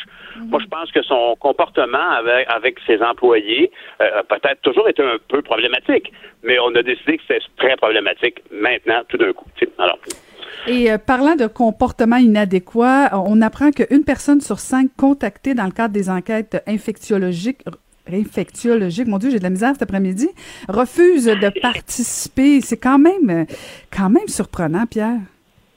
Ah, moi, en tout cas, quand j'ai lu ça, sur le devoir, ben oui, c'est décourageant parce que tu dis, voyons donc, comment est-ce qu'on peut euh, dire, ah, ben, euh, je- comment, ben, premièrement, pas répondre au téléphone, bon, un comportement qui malheureusement est courant, puis ça peut arriver, mais quand on a eu la conversation avec la personne qui nous explique les incidences, puis que clairement la personne dit ben non, je peux pas vous aider, c'est vraiment un manque de sens de sens citoyen. J'écoutais euh, Doug Ford il y a quelques minutes qui était en point de presse avec les autres premiers ministres pour réclamer euh, des sous en santé à Ottawa et qui justement s'insurgeait du manque de sens civique des gens. On, oublie les gens, quand, quand, une personne décide de pas collaborer à une enquête épidémiologique, c'est mon tour, euh, quand une personne décide de pas collaborer, tu te dis, mais écoute, y a-t-il autre chose que ton nombril qui compte? sais, Dans le sens que on est dans une situation très, très, très complexe au niveau de la santé publique et oui, ce sont des, il y a des, des, inconforts dans tout ça. Il y a des, il y a des, on est contrarié par certaines situations, mais il faut penser à la collectivité ici. Euh, le, premier ministre parlait de penser à son prochain. L'idée ici, là, c'est qu'il faut qu'on travaille tout le monde ensemble puis arrêter ce genre de comportement euh, qui, c'est pas des jeunes joueurs de baseball qui se sautent dessus là quand on répond au téléphone et qu'on nous dit êtes-vous capable de nous nommer les gens avec qui vous étiez hier soir? Puis on fait euh, non ben là, c'est pas l'impulsion de la joie, là. C'est, c'est, c'est juste comme, oh non, je, non, je veux pas embarquer là-dedans. Eh ben ça, c'est bien, bien triste parce qu'on vit en communauté. Puis c'est ça l'essence même. Parfois, on a tendance à l'oublier. Même quand on paye nos, nos impôts puis nos taxes, c'est un choix. Nous vivons en communauté. Il y a des soins, il y a des rues. Euh, tu as été mairesse, tu sais à quel point il y a, il y a des infrastructures à payer. Puis c'est des sommes importantes. Il faut faire des efforts. Alors, vivre en société, c'est contribuer ben, financièrement à partir de ses revenus, puis c'est aussi se comporter en bon citoyen. Il y a, il y a, même euh, un, c'est une infraction criminelle, je me souviens bien, de ne pas prêter assistance dans une situation d'accident. C'est un, un crime de ne pas prêter assistance, mais c'est le même principe ici qui, tant qu'à moi, euh, on, on, est dû pour une espèce de, de, de, de, pas de remontrance, mais de s'élever au-dessus du débat ici. Puis c'est ce qui est triste un peu, c'est qu'on voit que M. Legault est fatigué actuellement. Il y a quelque chose qui, qui chicote, je sais pas si c'était comme moi, mais on dirait qu'il il, essaie de transmettre une urgence aux gens, puis en même temps, bon, les mesures qui ont été euh, évoquées, bon, euh, c'est toutes des, mesures qui ne correspondent pas euh, aux soucis qui semblent l'animer. Puis on aurait besoin de se faire dire, des citoyens qui, font ça, honnêtement, là, c'est complètement condamnable. Il n'y a pas d'excuse pour ne pas collaborer. Je disais ce matin que, tu sais, honnêtement, très souvent, des, des, gens de TVA, quand ils font une série puis qui, fonctionne bien, ben ils ont bien raison d'en être fiers. On, a beaucoup parlé des impacts de fugueuses sur la prostitution juvénile, sur le fait qu'on a découvert à quel point ce monde-là était toxique pour nos, jeunes, souvent des fugueuses justement qui se retrouvaient dans le, dans le spirale de la prostitution. On a beaucoup parlé de l'impact de fugueuses aux Gémeaux tout ça, mais Pandémie, c'était une excellente série qui dévoilait entre autres, ben, ben, beaucoup, là, je dirais que de 20% de la ligne narrative, c'était l'enquête épidémiologique. On voyait les gens contacter euh, des gens, ils faisaient remonter d'un contact à l'autre. Il me semble que ça va, ça tombe sous le sens comme de répondre et de collaborer. C'est le, devoir de chaque citoyen de faire ce qu'il peut. Puis ça, ce qu'il peut, c'est juste dire, c'est pas compliqué, là. C'est de dire, oui, j'ai vu telle personne, telle personne. Et, ça, ça épargne beaucoup d'énergie à du monde qui sont déjà à bout. On est à bout mm. du système de santé. Tout le monde est fatigué. Puis euh, c'est la même chose pour les gens de la santé publique qui font ces enquêtes-là. Ils sont sûrement extrêmement sollicités. Ce pas des, des, journées de 7h30 avec un break cigarette. Là. Pierre, euh, est-ce que tu penses qu'on devrait même aller jusqu'à de la coercition? Parce que bon, on nous a annoncé la grande la grande opération Oscar en fin de semaine. Euh, est-ce que aux gens qui répondent pas aux questions euh, des enquêtes, est-ce qu'on devrait en arriver justement à, parce que tu parlais de, dossier criminel, un, acte criminel, est-ce que tu penses qu'on devrait aller jusque là? Ben, des amendes? Honnêtement, en tout cas, ben, ben des amendes. Ça a l'air à marcher au Québec quand on nous, on nous, on nous menace d'amende. Ben, tu vois, je te dirais que je peux, j'aimerais ça te répondre euh, très clairement là-dessus, mais je peux, je peux pas parce que il y a une dimension du. La vaste majorité des gens collaborent. On s'entend là-dessus. Je veux dire, euh, la vaste majorité des gens sont conscients de la situation. Il y a une coupe de Luberlu. Euh, bon, des fois, c'est des jeunes gars qui ont gagné un match de baseball, ils sont bien contents, c'est la saison, tout ça. Bon, il y a tout ça. On peut, mais grossièrement, dans l'ensemble, tout le monde de suivre les, tout le monde est de bon sens, puis les gens essaient de suivre les lignes directrices. Quand on annonce que potentiellement les policiers pourraient faire ding dong, ça a l'air qu'il y a bien du monde chez vous, ça va l'impact de cette annonce-là, -là, c'est pas tant le nombre de personnes qui vont recevoir les policiers puis qui vont faire oh, oh, oh, excusez, c'est le sérieux que ça amène dans la conscience populaire. Fait que tout le monde fait comme bon là, je pense que c'est vraiment sérieux. On avait prévu se regrouper dans le cours en faisant trois tables de pique-nique, on était 25. On le fera pas. C'est ça l'impact, je pense, de cette annonce-là, beaucoup plus que de réels constats d'infraction euh, donnés par des policiers après avoir sonné à la porte. Alors, on parle donc de l'impact sur la vaste majorité des gens parce que le problème qu'on avait, c'était que c'était pas mal installé dans la vie de tout le monde que on a plus que 10, mais c'est pas trop grave. Puis euh, on, on, dit ben oui, on est capable de tenir nos mesures, nos distances et tout ça, mais ultimement, après deux verres de bière, un peu moins. Alors, c'était le grand, la grande majorité des gens qui étaient visés dans ces annonces-là, puis je, je, suis persuadé que ça, ça va bien fonctionner. Tandis que quand on a une personne qui décide de ne pas euh, de ne pas répondre, de ne pas collaborer. Là, on, tombe dans des cas particuliers. C'est quand même une personne sur cinq, mais c'est une personne sur cinq qui a été euh, qui a été identifiée comme faisant partie d'une chaîne. Ces gens-là, en tout cas, je pense que ultimement, on peut l'évoquer. Je crois pas qu'on aura à faire des, des poursuites, mais je pense que de durcir le ton par rapport à ça, ça m'apparaît euh, approprié. Est-ce que ça, je ne crois pas qu'on va dire à quelqu'un, ben, tu collabores pas, envoie au poste. ça n'arrivera pas jusque-là. Et t'imagines, derrière les, les, barreaux de prison dans mon Monopoly. Mais mais mais il y en a pas moins que euh, il, faut durcir le ton un peu. Puis quand t'entends ça, quand tu dis ça, tu fais voyons donc, tu fais partie d'une crise sanitaire, t'es un des joueurs, puis tu veux pas collaborer. En tout cas, si tu réponds pas au téléphone, tu as l'excuse de pas avoir entendu la sonnerie. Mais quand tu es au bout du fil, puis tu as quelqu'un qui se casse derrière depuis 8 heures à matin, puis qui n'a chez 8 heures à soir pour faire ces démarches-là, puis tu, tu, tu, collabores pas, ben franchement, là, c'est un manque de solidarité générale. Sur ces sages paroles, je te souhaite une bonne fin de semaine. Pierre, on se retrouve lundi. C'était l'abbé Pierre. Bon Merci, Pierre Nantel. Salut. Bonne émission de le, le commentaire de François Lambert, un dragon pas comme les autres. Et oui, on va aller retrouver un dragon pas comme les autres, François Lambert. Bonjour, François. Bonjour, Caroline. Très contente de te parler. Tu vas nous parler, François, de la mystérieuse femme aux 800, 800 millions de dollars qui sous-enquête à l'UPAC. Écoute, j'ai hâte de, connaître des détails. Ben, écoute, on a hâte de connaître des détails, mais moi, ce qui m'intéresse plus, c'est pas elle. C'est comment ça se fait que le gouvernement y a octroyé euh, a acheté de elle. Tu sais, parce qu'on dirait souvent que le gouvernement, dernièrement, depuis deux, trois ans, euh, le principe des vérifications diligentes avant qu'on dépense de l'argent, avant qu'on investisse, parce que techniquement, on devrait dire investir de l'argent. Mais bon, elle, il faut se remettre en contexte. Dans les régions, il y a Fortress qui est une usine qui ne sert plus à rien et qu'on cherche souvent euh, quelqu'un qui va la reprendre coûte que coûte. OK? Mhm. Et elle, elle met la main là-dessus, elle le revend au double à Hydro-Québec deux ans plus tard.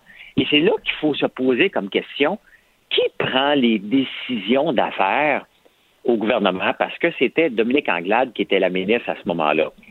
C'était Dominique Anglade aussi qui était la ministre lorsque Bombardier a vendu à Airbus.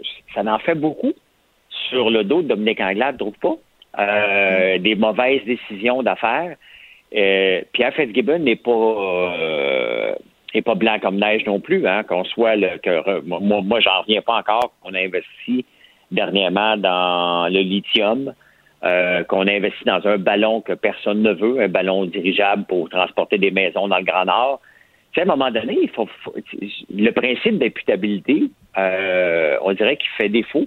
Et moi, honnêtement, j'ai hâte de voir ce que l'UPAC. Le problème avec l'UPAC, Caroline, je ne sais pas si tu es d'accord avec moi, mais ils n'ont pas amené grand-chose à date à part des chicanes internes. Hein. Mm-hmm, mm-hmm. Donc, euh, que l'UPAC s'en mêle, euh, Vicky, c'est qui cette dame-là, Vicky Lavoie? Euh, c'est peut-être intéressant à savoir, mais ce qui m'intéresse plus, c'est comment ça se fait que le gouvernement a donné un contrat avec euh, à, cette dame-là pour le racheter. Tu sais, euh, je l'ai visité, je suis passé devant, j'ai été donné une conférence il y a deux ans à Chibougamau, puis je voulais aller voir la fameuse église de Chapelle où il y avait eu le feu. Et je suis passé justement, on m'avait présenté cette, cette usine-là de biomasse et euh, là, on apprend que ça a l'air être nébuleux un peu, qu'il y a une usine de tomates qui va être à Chibougamau. Tout là, tu sais, moi, moi j'étais impressionné de voir cette usine-là et tout, la patate. Mais quand tu apprends derrière tout ça, tu fais comme Ah ouais, ça n'a pas l'air propre maintenant. Tu sais. Mm-hmm. Je sais pas ce que tu en penses, mais pour moi, euh, pour, pour moi, c'est celui qui a signé le contrat. Parce que, tu sais, c'est tellement bizarre. Moi, là, je veux dire, j'en, achète des entreprises et la première chose que je fais, un, j'ai rare que j'achète les actions d'une compagnie parce que je veux pas être prêt avec le passé. Donc, comment le gouvernement a pu donner de l'argent sans vérifier?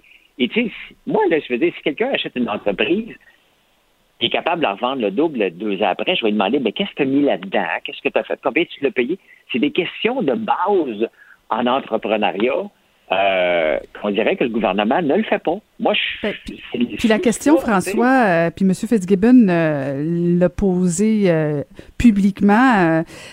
comment ça se fait qu'Investissement Québec a, a, pris 100% du risque, 100% de l'entreprise? Et semble-t-il que c'est rare qu'Investissement Québec va, va en prendre 25, 30, 40% mais 100 euh, c'est plutôt, c'est plutôt étonnant. Et, et euh, puis la, la, réalité, c'est que là, Dominique Anglade est rendue dans l'opposition. Est-ce qu'elle est tenue de répondre?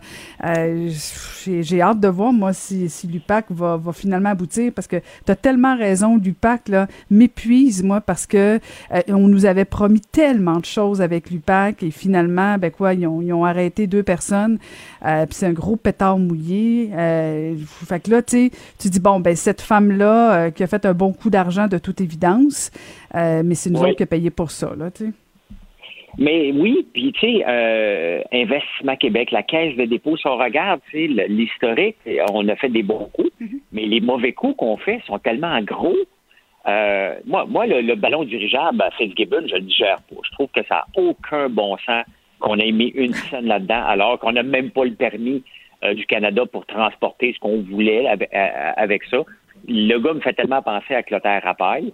Et là, on, a le Clotaire Rapaille qui avait été euh, choisi pour euh, retrouver une mission à Québec, là, si on s'en souvient pas.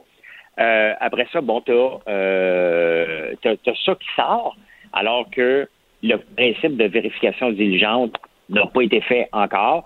On apprend aussi dernièrement, dans les derniers mois, que la Caisse de dépôt a mis un milliard dans WeWork, alors que c'est pas une compagnie technologique pantoute, c'est une compagnie euh, de location de bureau. Tu sais, ça en fait quand même pas mal à un moment donné de notre argent qui est dilapidé un petit peu à gauche, un petit milliard dans Airbus, un petit milliard dans WeWork. Là, c'est pas beaucoup, c'est une coupe de, de, millions, 22 millions, je pense, avec Vicky euh, Lavoie, cette dame-là qu'on ne connaissait pas. On dirait que tout le principe de vérifier, est-ce que mm -hmm. c'était parce que c'est dans les régions? Parce que des fois, dans les régions, on peut racheter pour un dollar une usine tant qu'on la reprend. Euh, c'est possible à Montréal aussi. Si tu dis, garde, moi, je vais prendre toutes les charges, mais est-ce qu'on on savait tous, est-ce qu'elle, elle savait quelque chose? Je suis pas sûr que l'UPAC est la bonne, la, la, la, bonne chose parce qu'à date, ils n'ont rien amené. Ils ont rien. Puis la seule chose qu'on voit, c'est les chicanes. Cette semaine, en plus de ça, on les voit, les chicanes de l'ancien numéro 2 qui s'est fait mettre dehors, mais pas dehors. Il aurait congédié, il aurait eu trois minutes. C'est pas, ça, ça sent pas bon point. OK? Ça ne sent pas bon et comme, euh, comme personne d'affaires qui ne demande jamais d'argent au gouvernement, justement parce qu'on va me demander as-tu ta maison? Moi, on me demande encore, pour certaines entreprises où que je suis actionnaire minoritaire, de signer encore, là, on vient de changer de banque dans une de mes compagnies qui existe depuis 20 ans. On me demande encore mes états financiers, euh, tout encore un paquet d'affaires de base. Et Investissement Québec, lui, demande absolument rien à un moment donné, il faut faire qu'il y ait le principe d'imputabilité et que si tu manges, tu ne fais pas ta job, tu la perds, tout simplement. Mm -hmm. C'est ça qu'il va falloir ben, faire. C'est inacceptable. Ben oui. Puis parlant d'imputabilité, c'est ce qui est fascinant parce que bon, moi j'ai un petit vice euh, caché, j'écoute beaucoup les périodes de questions à l'Assemblée nationale. Euh, puis bon là, c'est sûr que oui, on est deux peut-être, mais euh, mais mais blague à part, euh, toutes les questions économiques sont, sont relayées très, très loin. Puis bon, on comprend, là, on est dans la pandémie, on, on est dans toutes les questions sur euh, la santé, l'éducation. Puis étonnamment, François, les seuls qui posent beaucoup de questions, c'est Québec solidaire, Gabriel Nadeau-Dubois, euh, et celui qui talonne le plus, euh, M. Fitzgibbon. Mais sinon, toutes les questions économiques, je les trouve particulièrement euh, discrètes, disons ça comme ça. Oui. Euh, tu sais, Pierre Fitzgibbon, dans son body language et dans la façon de répondre. Il n'a pas l'air aimé ça. Hein? il, il aime pas ça. Il aime pas ça. Donc, si t'es pas ferré en économie, tu dis, hey, je vais-tu aller l'affronter, lui, parce que il est, techniquement, il est quand même assez bon. Ça veut pas dire qu'il fait pas de gaffe. Moi, je trouve qu'il en fait énormément parce que là, on, on donne de l'argent comme si euh, c'était son argent, c'était pas son argent. Euh, il aime pas, il aime pas se faire poser des questions, puis il répond toujours d'un ton où que tu dis ouais, je suis mieux d'être prête pour aller lui, lui, répondre. Mais tu sais, on dit ah 2 millions, 3 millions dans le panier bleu, un autre 22 millions, mais il dit ah ça c'était pas moi. Euh, mais ce qui Investissement Québec, la Caisse de dépôt et le ministre de l'Économie, autant Glad que Fitzgibbon, n'ont pas un, parcours euh, sans tâche. Et il va falloir qu'à un moment donné, les, les vraies questions soient posées et qu'on arrête de dépenser l'argent des contribuables. Parce que euh, à la fin, là, Mme Lavoie, elle a quand même un contrat payant avec Hydro-Québec pour produire de la biomasse. Euh, Savoura va s'installer là-bas. Bon, c'est parfait, ça crée de la job. Tu sais, le problème, c'est qu'on veut tellement créer de l'emploi dans les régions que ce genre de situation-là finit par se produire. C'est au nom de création d'emplois. Puis des fois, euh, c'est pas ça. Tu sais, encore, c'est qu'est-ce qu'on veut dans les régions? Moi, j'habite dans une région. J'habite à Montréal et j'habite aussi dans la petite nation, un coin de un peu perdu. Euh, moi, ce que je demande au gouvernement, là, c'est pas des choses comme ça. On demande juste d'avoir l'Internet, avoir l'électricité qui coupe pas cinq fois par jour. C'est la base. On demande juste ça au gouvernement pas d'aller faire des situations comme ça. Et si on me demande de reprendre une usine, ben, euh, j'ai pas de problème. Je peux regarder le pour et le contre comme tout entrepreneur. Mais le but n'est pas de faire une pièce puis se revirer de bord puis le revendre au gouvernement sans mettre d'amélioration locative après. Tu mm-hmm. euh, des fois, on veut. je pense que c'est ça. Dans le fond, ce qu'on va découvrir, c'est qu'il n'y a personne qui voulait de l'usine de Fortress. Il n'y a personne qui voulait faire ça. Elle, euh, qui faisait que du développement régional, se voit une opportunité en or. En bon entrepreneur, elle est sautée dessus, elle a flippé ça. Bingo, elle vient de faire une passe d'argent. Elle était silencieuse, la madame, mais c'est toute une femme d'affaires. Moi, honnêtement, à date, moi, je vois rien de mal avec elle. Je vois tout de mal avec ceux qui ont octroyé le contrat. Et c'est là qu'il va falloir poser des questions. Ben, j'ai hâte de voir ça. Euh, je vais absolument t'entendre, François, aussi, parce que euh, on n'en parle pas beaucoup, mais quand on se promène dans le vieux Québec, euh, on peut voir qu'il y a plusieurs commerces là, qui sont complètement disparus depuis la pandémie. Oui, et tu sais, est-ce que j'ai écrit un texte dans les affaires le, mois passé, puis tu sais, je disais que la pandémie, elle n'a pas tué les entreprises, c'est que les entreprises étaient souvent déjà mortes euh, d'avance ou était sur le bord de mourir. Il reste que c'est triste de voir des grands des grandes artères complètement vides, que ce soit la, rue Sainte-Catherine, que ce soit le vieux Québec, vieux Montréal. La réalité, c'est, Caroline, c'est que euh, ces gens-là étaient basés que sur le tourisme, le tourisme étranger, où on va leur vendre des choses que le Québécois ne veut pas acheter. Et je pense que s'il y a une leçon à retenir des six derniers mois, c'est qu'on a oublié le tourisme québécois dans tout ça il n'était pas important à nos yeux parce que ce qu'on voulait, c'était de vendre un T-shirt marqué euh, Je m'en fous avec des sacs, euh, Vive le, castor alors qu'on le voit jamais. Euh, de vendre du sirop d'érable, la petite bouteille de 100 ml, 25 pièces, alors que normalement, elle vaudrait, faudrait la vendre Drapeau du Québec fait en Chine. Exactement. Donc, tu sais, on a visé la trappe touriste un peu trop fort, et lorsque la manne est tombée, ben les hôtels tombent. Euh, parce qu'il n'était pas pour nous. La réalité, c'est que les hôtels, en ce moment, ah, bon, ils, ils lancent un cri du cœur aujourd'hui, les hôtels, mais durant l'été, ils n'attirent pas des Québécois. Ils chargent leur chambre 500 pièces, 600 pièces, 700 pièces, alors que durant l'hiver, quand c'est le touriste québécois qui est là, on la paye 150 dollars. Donc, une leçon à retirer. On a brûlé euh, le petit Québécois l'été. Nous, l'été, là, on reste chez nous. On allait déjà en Gaspésie. On allait déjà dans les régions mais on venait pas dans les grands centres, c'était le tourisme international. Il n'est pas venu cette année, il ne viendra pas l'année prochaine. Donc, qu'est-ce qu'on fait avec eux? Est-ce qu'on aide tout le monde? On ne peut pas aider tout le monde. Moi, ma position là-dessus, elle ne changera pas. On ne peut pas aider tout le monde. Il doit y avoir un écrémage qui doit se faire. Euh, ça va faire mal, ça va saigner comme les compagnies aériennes. Mais à un moment donné, il faut euh, épurer ça. Il faut laisser le capitalisme faire ce que le capitalisme fait bien, c'est qu'il élimine le bois mort et il va être remplacé par autre chose. Parce que le, capitalisme, il n'est pas toujours mauvais. Hein? Il va, il va euh, éliminer le bois mort. Il va y avoir quelque chose d'autre qui va arriver. Ça va peut-être prendre des années, euh, beaucoup, mais là, on s'est rendu compte que le tourisme, il fallait passer aussi au tourisme québécois euh, dans les grands centres et on l'a laissé tomber. Et là, ça fait mal. Ça fait mm. mal. Ça va faire mal pour plusieurs années. Malheureusement, le gouvernement ne peut pas sauver des industries qui n'ont pas pensé aux Québécois en premier lieu. Le défi, par contre, au-delà de, sauver des commerces, François, ça va être toute la notion d'atmosphère, parce que, bon, quand tu marches dans le Vieux-Québec, puis de voir presque deux commerces sur trois fermés, un petit restaurant qui essaie de survivre, je veux dire, c'est comme servicieux, parce que là, t'as pu, même, même toi, qui, qui, qui, qui, est résident du secteur, t'as même plus envie d'y aller parce qu'il y a presque plus rien. Donc, c'est comme, il faut falloir que les, les, les, dirigeants, que ce soit la ville ou, euh, ou plus haut, qui, qui, trouvent quand même des solutions sans nécessairement de mettre euh, euh, sur respiration artificielle des commerces qui, qui, qui, sont pas sont pas viables. Mais comment tu fais pour quand même garder des secteurs vivants? Ça va être un, gros défi pour pour les élus locaux. Oui, mais la solution, elle existe depuis toujours. On l'a laissé tomber, c'est le retour du magasin général. Des magasins mm. avec une arme des magasins avec des gens qui te reconnaissent et qui te parlent et mhm. qui te traitent en, ils te traitent comme pas comme un client, comme un ami et qui savent tes besoins. Et c'est ça qui a tout été avec la, venue des grands centres commerciaux. Cette partie-là a complètement été, a été mise de côté. On n'a pas développé l'expérience client, l'expérience unique de, de, de, te faire reconnaître, de te faire raconter l'histoire du magasin. C'était plus important. Tu allais magasiner, tu avais l'impression de déranger les gens qui étaient là.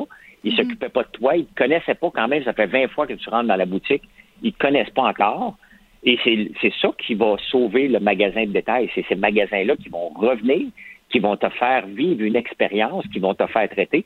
Je ne sais pas combien de temps il me reste, là, mais euh, moi, pendant 20 ans, à Montréal, j'ai entendu parler d'une place de smooth meat que je ne connaissais pas. Je prends une marche, je la vois, cette pancarte-là, je rentre.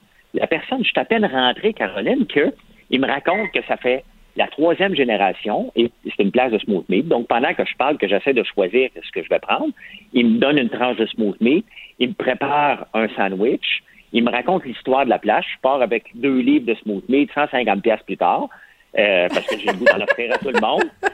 Et je, deviens l'ambassadeur. Il a flairé la bonne affaire, moi, je pense.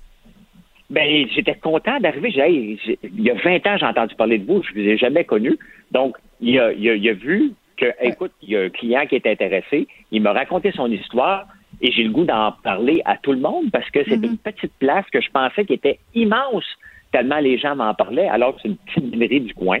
Et c'est ça qu'il va falloir ramener si on veut que le commerce de détail survive autre que le commerce en ligne. Le commerce en ligne, c'est bien. L'expérience client de, de te déplacer puis d'avoir de pouvoir parler avec quelqu'un qui te reconnaît et qui te donne des qui, qui reçoit comme s'il était chez lui. Quand on va ouvrir ça, ces magasins-là vont fonctionner. Exactement. On revient à la source. Mais merci beaucoup, François. Ben, je dis à la prochaine. Oui, à la prochaine. Bon week-end. Merci beaucoup. Merci beaucoup, François Lambert. Vous écoutez Geneviève Peterson. Cube Radio.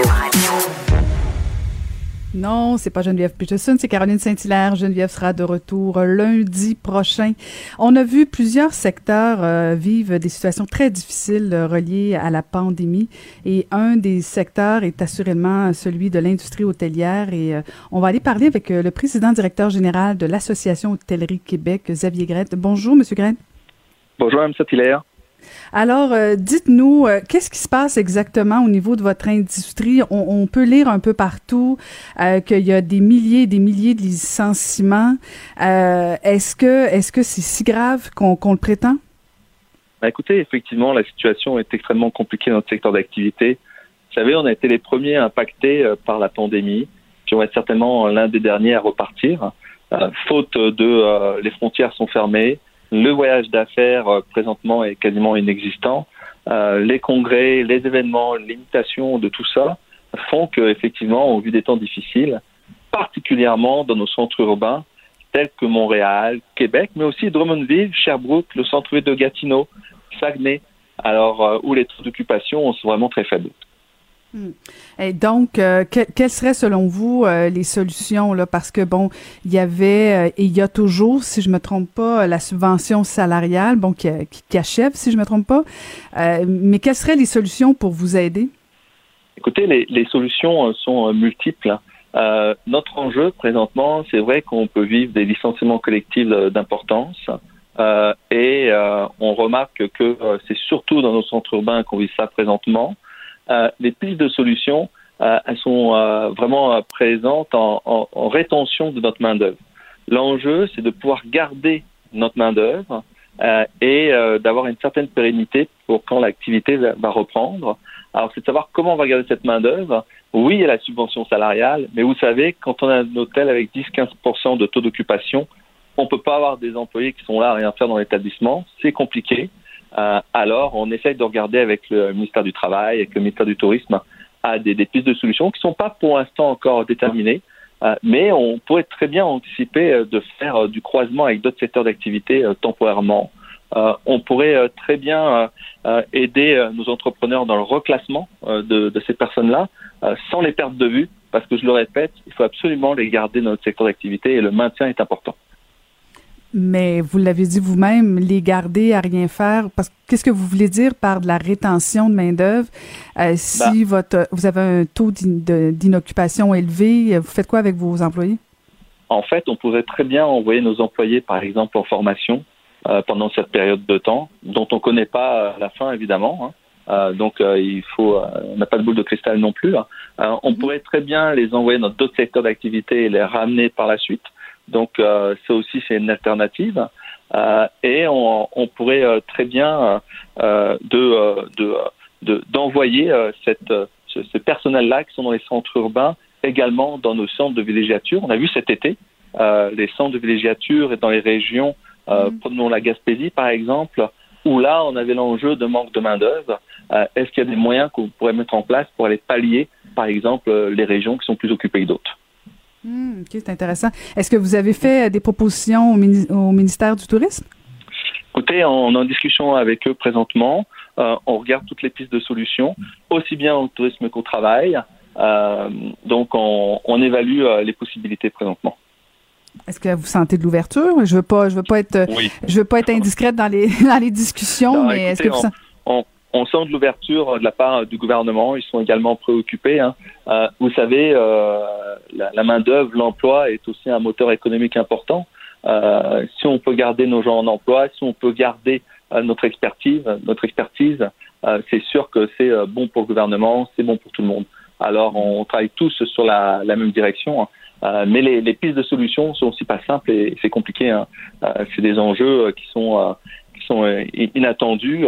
Euh, qui sont nouveaux pour tout le monde. Alors, on essaye de voir comment on peut pallier à ça dans les pistes de solutions, M. Grette, tantôt j'en parlais avec François Lambert, euh, euh, mm-hmm. au niveau du tourisme du Québec, est-ce que est-ce que vous êtes en train de, de, de, chercher des solutions pour que justement les Québécois aient davantage envie de visiter le Québec, pas pas que ce soit juste l'histoire d'un été seulement, que ça ça se prolonge, soit via des promotions, des tarifs aussi intéressants. est-ce que ça fait partie des, des pistes de, de réflexion que vous avez actuellement? Oui, tout à fait. On a l'Alliance de l'industrie touristique du Québec euh, qui est en charge de ça, qui euh, regarde à, à inciter euh, les, les, les, Québécois à, à, voyager à travers la province. Alors, eux sont au travail pour ça. c'est sûr qu'on a donné le goût aux Québécois cet été de voyager. Ils ont découvert le Québec. Alors, on veut les faire revenir. Mais pas seulement que cet été, parce que là, maintenant, il faut aller jusqu'à l'été prochain. Alors, on compte sur les Québécois pour voyager également à Montréal. Vous savez, euh, moi, je suis sur la réussite de Montréal. Ben, J'aimerais bien faire un petit euh, séjour en amoureux avec ma femme la fin de semaine. Alors, je vous y invite. Mais c'est ça, il faut que ça devienne alléchant, il faut que ça devienne intéressant, il faut que ce soit rassurant aussi au, niveau des normes, euh, des normes sanitaires. Mais ah mais je trouve que, si vous me permettez, M. Grette, ben je trouve qu'il y a, y a quand même une campagne qui, qui, a été très positive cet été, mais, mm-hmm. mais là, on revient à l'automne. Bon, on nous prépare pour euh, cette foutue deuxième vague, on, mm. mais je, je sens pas votre industrie très présente actuellement pour, euh, pour nous donner le goût d'aller justement euh, vous parler d'un séjour puis tout ça. Je, je, ben. je, je ne vois rien, j'entends rien. Effectivement, il y a une campagne qui sort très, très prochainement là pour l'automne. Alors euh, les gens sont au travail et je vous assure qu'il y a quelque chose qui va sortir pour inciter euh, euh, les gens à, visiter. Puis on a tout intérêt et puis il faut. Puis notre ministre du Tourisme travaille fort pour ça. Elle est également au courant. On connaît les enjeux.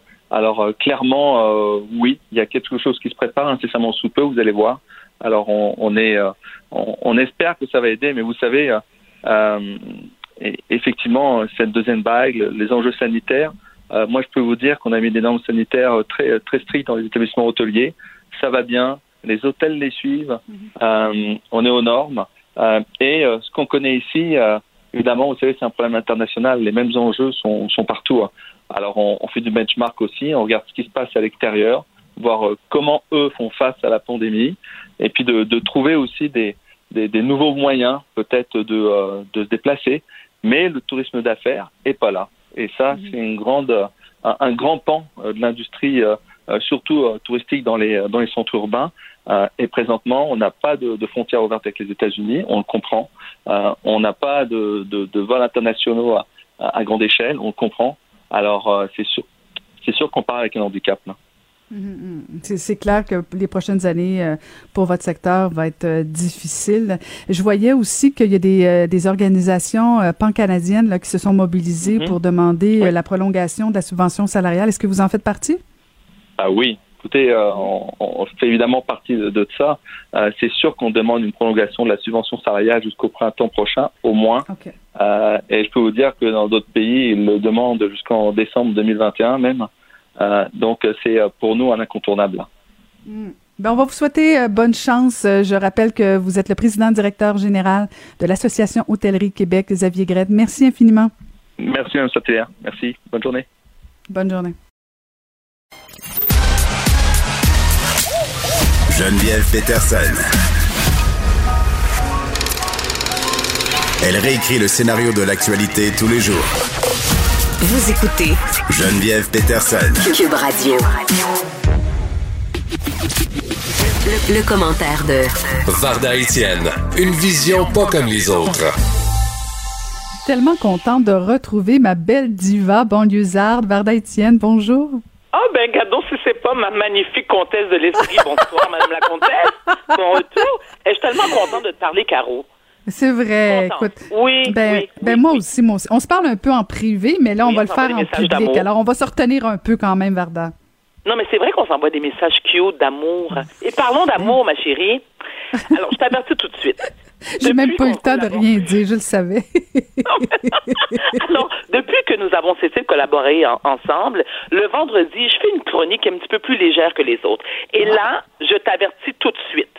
Cette chronique ne s'adresse pas à toi particulièrement, parce qu'on va parler de sites de rencontres, parce que je sais que tu es heureuse en ménage, puis tout, puis tout, puis tout. Mais, mais... Je prends des notes, tu sais, on sait jamais d'un coup qui me laisserait. Alors, ou c'est peut-être toi qui... non, pourquoi tu dis si lui te laissait? Ben, toi aussi, Ben peux oui, ben oui, ben oui, parce que je veux pas, je veux pas. Ah, mon Dieu, mon Dieu, ah, je savais qu'elle me prendrait au piège. Ben, en fait, parce que si porte. je dis, non, mais c'est parce que si j'avais dit que si moi je le laissais, tu comprends que j'aurais eu des questions tantôt. Là, Ah, j'en aurais vrai. pas. C'est ça. J'achète la un- paix. C'est un bon point. Mais je vais peut-être te questionner. Oh non, j'irai pas là. Tu sais, je, je, veux pas non, non, non, non. non, mais Vas-y, parle-nous de ton Alors, application. écoute, j'ai- c'est pas mon application, s'il vous plaît, madame. Alors, c'est une application. Écoute, hier, je- écoute l'histoire. Je suis sur Instagram hier. Et là, je tombe sur la page d'un un de mes amis d'enfance. Peut-être tu le connais, Felipe Del Pozo, qui, euh, qui, euh, qui fait les relations publiques, les relations de presse, est vraiment excellent, soit dit en passant. Ceci étant, je le vois faire la promotion d'un site qui a pour nom Go See You. Donc, déjà, le nom m'intrigue. Je fais, hein, Go See You, c'est quoi ça? Donc, j'appelle Philippe.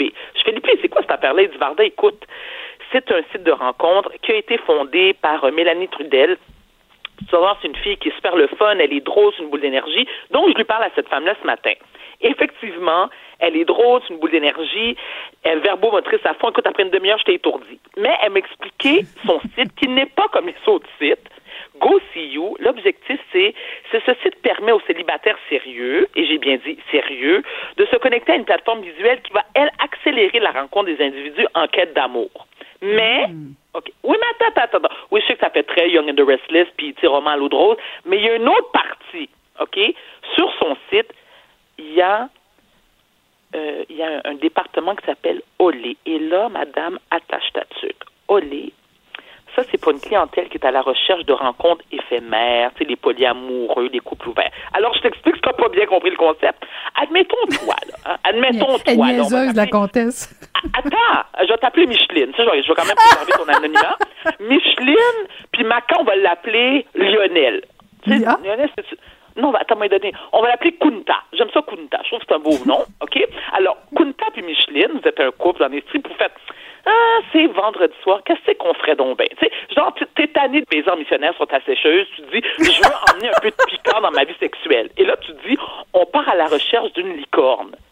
ça, c'est deux termes. Écoute, c'est deux termes. Non, mais c'est vrai, Caro, c'est deux termes que je ne connaissais pas. Licorne et rhino. Alors, la licorne, hein, c'est une femme qui, elle, a pas de problème à faire le party avec vous, manger du popcorn ou en, en buvant un deux litres de coke. Puis maintenant, en plus de ça, c'est que vous allez pouvoir baiser sur le sofa les trois ensemble. Et attends, attends, tu peux vous avez vos choix. hein. Donc, cette licorne-là ou ce rhino-là, dépendamment de vos préférences, vous pouvez, euh, ben, je sais pas moi, elle, elle couche avec Maca, puis toi, tu couches avec le rhino. Tu sais, c'est comme, tout le monde est heureux, tout le monde a du fun. Mais tu vois, on en rit, on en rit, Caro, mais je te dis pas que c'est pour toi. J'ai- pris le temps de te donner des pseudonymes. J'ai dit Micheline puis Kunta. Pas de te sentir visée, madame. Mais je me dis, ben voyons donc, c'est pas fou, dans le sens que là, ce que je dis, c'est pas fou, c'est que on est quand même en 2020. Les gens ont le droit d'explorer leur vie sexuelle sans se cacher. Et je me dis, tant que tu couches pas avec la chèvre de Monsieur Séguin, ou que tu sois un, un éphébophile ou un, un pédophile, tu sais ce qui se passe dans ta chambre à coucher ou sur ta sécheuse, ça te regarde. Excuse-moi, ça te regarde. Et les gens le font de manière consentante. C'est de deux. Tu sais, je, je me dis, bon, tu sais, à chacun son truc, là. Mais, tu parles pas beaucoup, Caroline. Tu prends des notes, c'est ça? Je prends des notes. En fait, je- en même temps que je te parle, je prends des notes, puis je suis allée voir en même temps, je, te, je suis allée, je suis allée sur le regarde Mhm. Il faut télécharger. C'est une application, c'est ça. Il faut télécharger l'application. Voilà. Oui, tu dois. Voilà, j'allais là, c'était mon prochain, mon prochain point. Tu Mhm. peux télécharger l'application soit sur Apple Store et Mhm. ou Google Play. En plus, le 25 et le 26 septembre, je peux voir, écoute, je fais de la promo pour la, pour la madame, mais c'est parce que je je trouve ça hyper intéressant son site. T'as-tu l'application 25 gratuite pour en parler? Ben- T'as deux rencontres gratuites quand t'en parles? Yeah! Six même. Alors, le 25 septembre, à vous intéresser, ça va avoir lieu au club euh, au club Rameur à Québec, je ne connais pas du tout, et le 26 au club L à Montréal. Là, ça va être le lancement de l'univers Olé. Hmm. OK? Donc, Vas-tu y aller? Oh, non, non, non, non, non, non, non, je, je vais prier. Non, non, non. Le 25 et le 26, normalement, ce sont les deux dates où je vais monter les marches de l'oratoire en moto-flagellant à genoux. C'est vraiment le 25-26. C'est ça, je, c'est c'est pas n'importe quand, là. 25-26 de chaque année, ça tombe mal, regardons ça. Mais ce sont les deux journées où je monte, euh, oui, effectivement, les marches de l'oratoire à genoux. Mais, mais ce que, tu sais, ce qui est intéressant, c'est que je me dis, tu un site de même, il ne doit pas avoir grand monde là-dessus. Non, il y a des dizaines et des dizaines de milliers de personnes qui sont actifs. Oui, oui, qui sont actifs tous les mois. Et sur son site, sur, sur le département Olé, il y a 277. Écoute, j'ai le chiffre ici. Mais où je voulais en venir, je me dis, tu sais, Caro, on va se le dire. Bon, toi, tu t'en pas visé parce qu'encore une fois, tu es en couple heureux, puis là, tu cours, toi, dans les, dans les champs avec ma cam dans la main, comme Karine Gaz dans la petite maison dans la prairie. OK, c'est cute. mais, mais, depuis la pandémie, as-tu une petite pensée pour les célibataires? Oui, les célibataires absolument. qui passent tu sais que, tu sais, c'est rough, sont seuls, tu sais, sont tannés de se masturber aussi, j'ose espérer ou j'ose croire, tu sais que, bon, ils ont fait le tour des gadgets sexuels, sont seuls, sont déprimés, tu sais, ils se dodinent, puis ils disent, ah, moi aussi, j'aimerais trouver l'âme sœur. Un site comme ça, là, tu sais, où est-ce qu'il y, a des- il y a des caméras, vous pouvez vous parler, oh, fais pas comme du stand, oh, oh, oh, oh, oh, oh, oh, madame brute, oui, s'il vous plaît, donne-moi un break. Tu sais que je t'aime et je te respecte, s'il te plaît. C'est- C'est ma chronique, pas la. Fait que je prends, tu sais, je veux dire, je vais prendre le blanc si tu veux chicaner par ma carte, tu diras qu'il m'appelle. Je veux dire comment tu l'aimes, vous êtes amoureux, puis vous aimez ça, baiser en misogyne. Il n'y a pas de trouble. Je veux dire, moi, je respecte ça, là. J'ai ma veste d'haleine, je pense. Oh! J'ai ma veste d'haleine. J'ai une petite montée de chaleur, là. Mais non, mais tu sais, des couples monogames, il y en a encore à 2020. Euh, Écoute, euh, ça se peut, mais des Tu couples nous juges, en tu nous juges. Varda Étienne. Je ne te prête aucune intention. Je t'ai donné des pseudonymes. Qu'est-ce que tu veux? Qu'est-ce que tu veux de plus? Je t'ai Mais revenons à ton application, Varda. Et Oui. Revenons à ton application, Varda. Madame la Ah, t'es formidable. Est-ce que c'est payant ou c'est gratuit? Alors voilà, c'est gratuit pour les femmes, pour les hommes. Alors le, le prix varie en 17,95 à 29,95, dépendamment de ce que tu veux faire, tu comprends ça? Et en plus, attends, il y a un cadeau. Mélanie m'a dit qu'il y a un cadeau. Pour, il y a un code promo, c'est coquine en majuscule. J'adore, coquine. Les hommes, vous payez. C'est de même la vie, tu sais, je veux dire, ben c'est ça. Moi, tu sais, je suis, C'est moi, je suis l'ancienne. O-Q-U-I-N-E, juste pour les gens, là, pour ça. Bon, ben, comment tu veux écrire coquine comme en d'autres, il me semble que, hein, coquine, c'est ça. Mais non, mais si les gens veulent avoir le code promo, là, Ah, tu sais, des Code fois. promo, coquine, C-O-Q-U-I-N-E E en majuscule. Mhm. Alors, l'application, c'est Go See You en anglais. Moi, je sais que t'es. Bon, je sais. là. Ça, ça te dérange pas, un carreau, que c'est en anglais? Un peu, oui, mais bon. Oui, OK, mais là, Comme, mais comme, je, comme je suis pas la cliente visée, ça, je m'en fous. de un, puis t'es pas la fondatrice du site non plus. Fait que donne un break à la madame. On est là, décolonisé au Québec et ça en est une belle preuve. Non, mais attends une minute. C'était- pas le but de la chronique, madame, euh, madame la comtesse. Non, non, non. On, on veut aider nos auditeurs. C'est moi, je veux dire, je suis soucieuse de leur bonheur et de leur vie sexuelle. Puis surtout que là, comme on se, on, on- on se, on se comporte comme des enfants de 5 ans qui veulent pas, qui veulent pas entendre. Si vous voulez éviter qu'on soit tous reconfinés, s'il vous plaît, un, respectez les consignes, mais si ça vous dérange pas d'être confiné, puis vous voulez faire des rencontres malgré tout, hé, Caro, savais-tu que j'ai appris d'autres choses grâce à Mélanie Trudel? Tu sais que faire une, fellation, ça brûle 50 calories? 50 calories, toi! C'est pas merveilleux, c'est pas beautiful? C'est un piège si je dis que je le sais. C'est une, une question piège si je, si je dis que je le sais. Non, je ne t'ai Caroline, je ne t'ai pas posé une question, c'est une Ah! affirmation. C'est pas une interrogation, madame. Après un été avec toi, je commence à te connaître, euh, Varda. Ouais, oui, mais tu sais que je suis pas le genre à te peinturer dans un coin, tu sais que c'est pas du tout mon genre, pas du tout. Mais moi, j'étais j'étais très heureuse d'apprendre qu'une fellation brûle 50 calories. Donc, tu imagines, t'en fais 6. Combien ça fait, Caro? 300 calories. Ça, le 300 calories, dans mon cas, c'est une boîte de Timbits. OK? Fait que ça me dérange pas de perdre du poids de même, moi, dans, ces, dans des circonstances Oui, mais euh, la, la- la- la- la directrice de la santé publique canadienne a dit que euh, on devait porter des masques. Oui, mais aussi le port du condom. Tu sais, je veux dire, à un moment donné, là, avec un condom... Comment tu fais ça avec un masque? Ben, tu fais un trou, Caroline. Le gars, il met. Caro, allô, le gars, il y a un condom, il y a un trou dans ton masque. Il y a où le problème? Il n'y en a pas. OK, on continue. J'ai su aussi. Écoute, j'ai appris plein de choses. Mon Dieu, j'ai j'ai eu un cours de sexualité 101.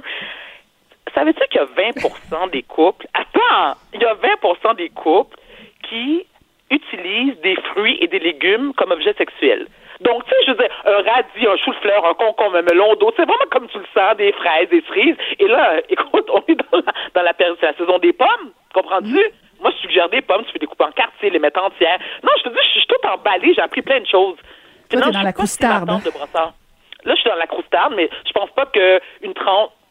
Caro, s'il te plaît, s'il te plaît, j'ai regardé un minimum de petite gêne, juste parce que j'ai beaucoup de difficultés à visualiser une croustarde, une pomme, ah, pour me, pour me procurer un orgasme. Non, mensonge. Ça me procure un orgasme culinaire. Oui, la croustarde. Oui. Ça, c'est un petit rire de gêne ou un petit rire de... de... Non, c'est un rire de bonheur. Un rire Oh, de bonheur. Caro que j'aime tant. Ah, écoute, écoute. De- Écoute, j'ai l'impression. Les gens qui nous écoutent doivent se dire on dérange euh, Varda et Caroline, mais euh, c'est un pur plaisir. Euh, Merci beaucoup. Écoute, on va aller voir. Pardon? Au contraire, je- tu, tu vois comment que nous, nous là, Caroline, toi et moi, ça a toujours été notre objectif premier. Rendre les gens informés et heureux. Là, quand on peut faire les deux, jackpot. On, a, on vient de faire les deux. Écoute, plein de célibataires et seront heureux et heureuses pour certaines qui auront une application gratuite grâce à toi. Hey, je te souhaite une belle fin de semaine. Merci, ma chérie, pareillement. Puis j'ai hâte de te retrouver, éventuellement. Ben, écoute, ce sera pas long. De toute façon, je te fais un chin-chin à 5 heures tantôt. Merci beaucoup, Yes, Varda. madame, Bonne fin de semaine. Geneviève Peterson. La déesse de l'information. Vous écoutez Geneviève Peterson. Cube Radio. Le, le commentaire de Olivier Primo, un entrepreneur pas comme les autres. Bonjour, Olivier. Comment ça va? Ben, très bien, toi-même. Très, très bien. Contente de te parler. Écoute, aussi, très Olivier. content, euh, première fois. Ben oui, première fois, première fois. J'espère qu'on t'a pas trop dit euh, de mal. En tout cas, moi, je Non. suis fin prête. Euh, J'ai beaucoup entendu parler de toi, Olivier, mais je, je veux pas parler euh, de, de ton passé ou de ta carrière. Je veux surtout que tu nous parles de Montréal et de, du centre-ville, parce que c'est vraiment inquiétant ce qui se passe. Euh, disons qu'il y a, y a pas beaucoup de monde dans le centre-ville de Montréal ces temps-ci. Ça va. Ben, j'ai pas le goût de commencer le week-end euh, du mauvais pied, mais on va quand même dire c'est les, les, les, faits. Ça va très très mal au centre-ville. On l'a vu cette semaine. Il y a une étude qui est sortie. Euh, L'achalandage est en baisse drastique.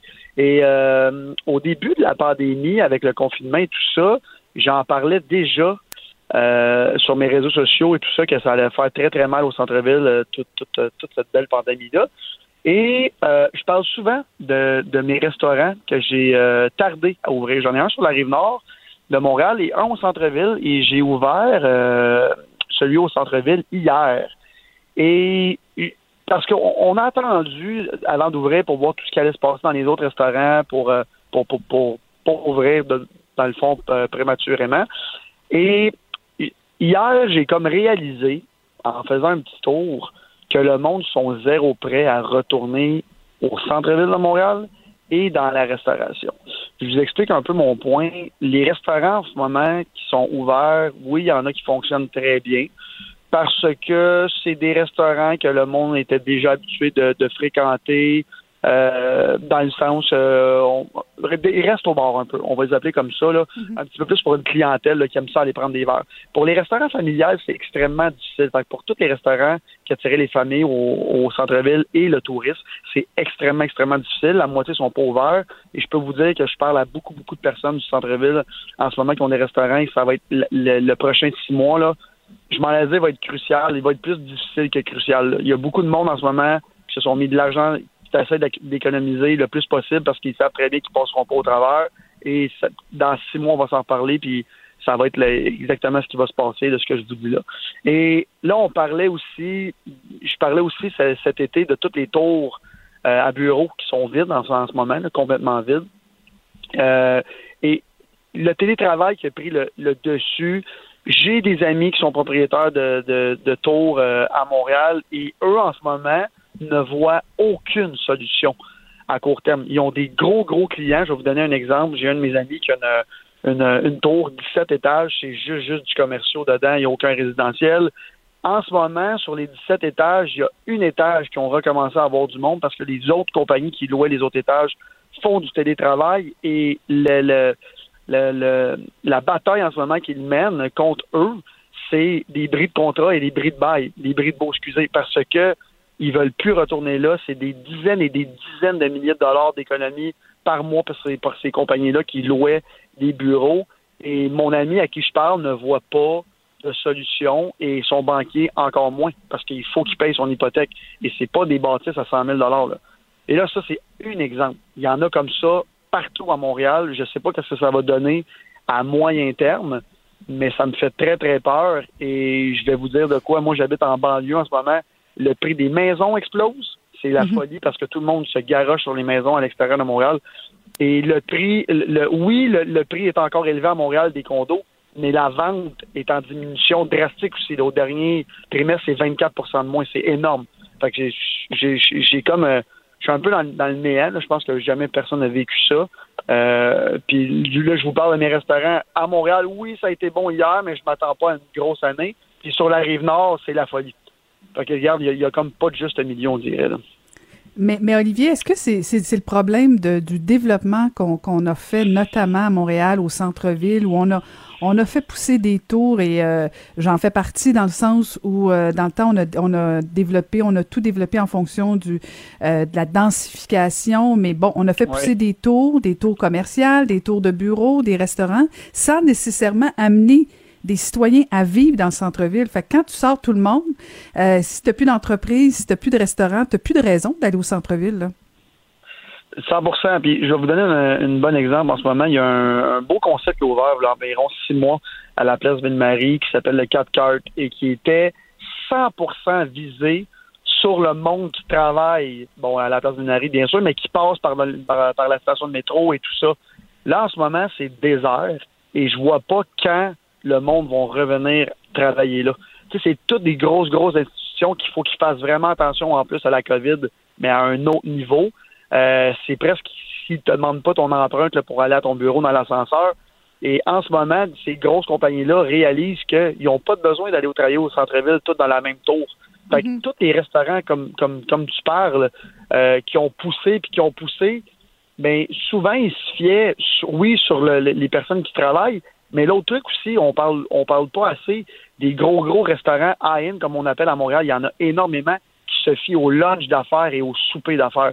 En ce moment, les comptes de dépenses sont à zéro et les compagnies réalisent qu'ils n'ont pas besoin de compte de dépenses. Ton client, si tu offres un bon service, il n'aura pas le choix de venir avec toi. Tu n'as pas bougé d'aller dépenser des milliers, des milliers, des milliers de dollars au centre-ville de Montréal. Et là, on parle de restaurants. Le, quand les sports professionnels vont revenir avec des spectateurs à Montréal, les loges corporatives, j'ai bien hâte de voir ce qui va se passer avec ça aussi.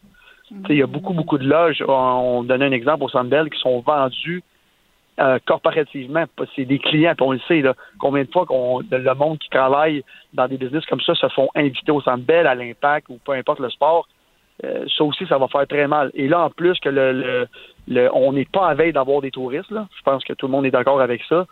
Euh, c'est, le, oui, dans cinq ans, on va peut-être être revenu à l'heure normale, mais le 0,5 ans, il faut que tu sois capable de l'éponger. Puis je te parle de mon, je vous parle de mon, euh, de mon ami qui a la tour à bureau au centre-ville.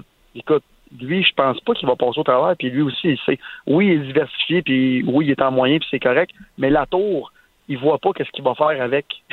puis là, on parle pas de, de, de tour d'une étage à, en banlieue. Là, on parle d'un gratte-ciel au centre-ville. Il voit pas ce qu'il va faire. faire du logement social? ben, écoute, peut-être, peut-être, où il va il, va pouvoir accueillir les, malades pour la deuxième vague qui s'en vit. Mais on, fait des farces, mais c'est vraiment pas drôle. Puis en ce moment, un autre exemple avec euh, puis je peux vous en donner des concrets parce que je le vis en ce moment. Moi, j'ai un loyer gargantuesque. Je suis sur Sainte-Catherine au, euh, au centre-ville de Montréal avec un 12 000 pieds carrés avec mon restaurant. Et en ce moment, le propriétaire du building, j'y demande des rabais. Il voudrait bien m'en faire, mais lui, il a une hypothèque à payer de l'autre côté. Et la banque, là, ils en font pas de cadeaux. Les congés de paiement, puis de tissus, puis d'intérêt, puis de capitaux, c'est bien beau. Mais à un moment donné, il va falloir que tu les payes. Là, en ce moment, oui, on a tout le monde a des congés, puis tout le monde, c'est bien beau. Puis là, on a la, le rabais aussi pour payer les employés, puis euh, c'est le gros party. Mais quand ça va finir, tout ça, puis qu'au mois de février, on va se réveiller, puis il n'y aura plus un chat dans les restaurants parce qu'on est en plein milieu de l'hiver, puis c'est très difficile l'hiver dans la restauration. Euh, écoute, j'ai bien, bien hâte de voir ce qui va se passer. Puis encore une fois, je le répète, c'est pas parce que tu as un restaurant que tu fais de l'argent. Là je pense que ça, le, monde a encore l'image de, de que tu as un restaurant où le monde dans la restauration s'ajette souvent une job plus souvent qu'autrement. Et euh, moi, j'ai investi, et je vais retirer mon, mon, mon, terme très bientôt, dans la restauration au mois de novembre l'année passée, parce que je diversifie mon portefeuille. Mais en ce moment, je peux vous dire quelque chose. La restauration, c'est pas super bon dans mon portefeuille. Hmm. Mais Olivier, l'ex-politicienne euh, va te poser la question qui tue. On fait quoi d'abord pour euh, pour s'assurer que le centre-ville ne meurt pas à court terme pour la période dont tu parles du 0,5 ans? Je vais vous reposer la question à l'ancienne politicienne parce que. Je suis plus, justement. C'est ça? Est-ce qu'il y a quelqu'un qui, a une, qui a une réponse? Je pense pas. Uh-huh. Et euh, en ce moment, je me désole un peu aussi de voir les, les, les, toutes les partis politiques un peu se lancer la, la pierre parce que en ce moment, qui qui veut être au pouvoir? Moi, en tout cas, être un politicien, j'aimerais vraiment pas ça être au pouvoir. C'est beau, là, ça a été beau, la, la petite lune de miel pendant un mois, que tout le monde était content. Euh, je pense que le gouvernement en place va être réélu parce qu'il a fait une bonne job. Puis de toute façon, personne veut sa job en ce moment. Mais à court terme, puis tu me parles du 0,5 ans, c'est le gouvernement qui va falloir qu'il y ait des solutions parce qu'il n'y en a pas pour les entrepreneurs, entrepreneurs, puis les grosses multinationales qui sont installées il n'y en a pas.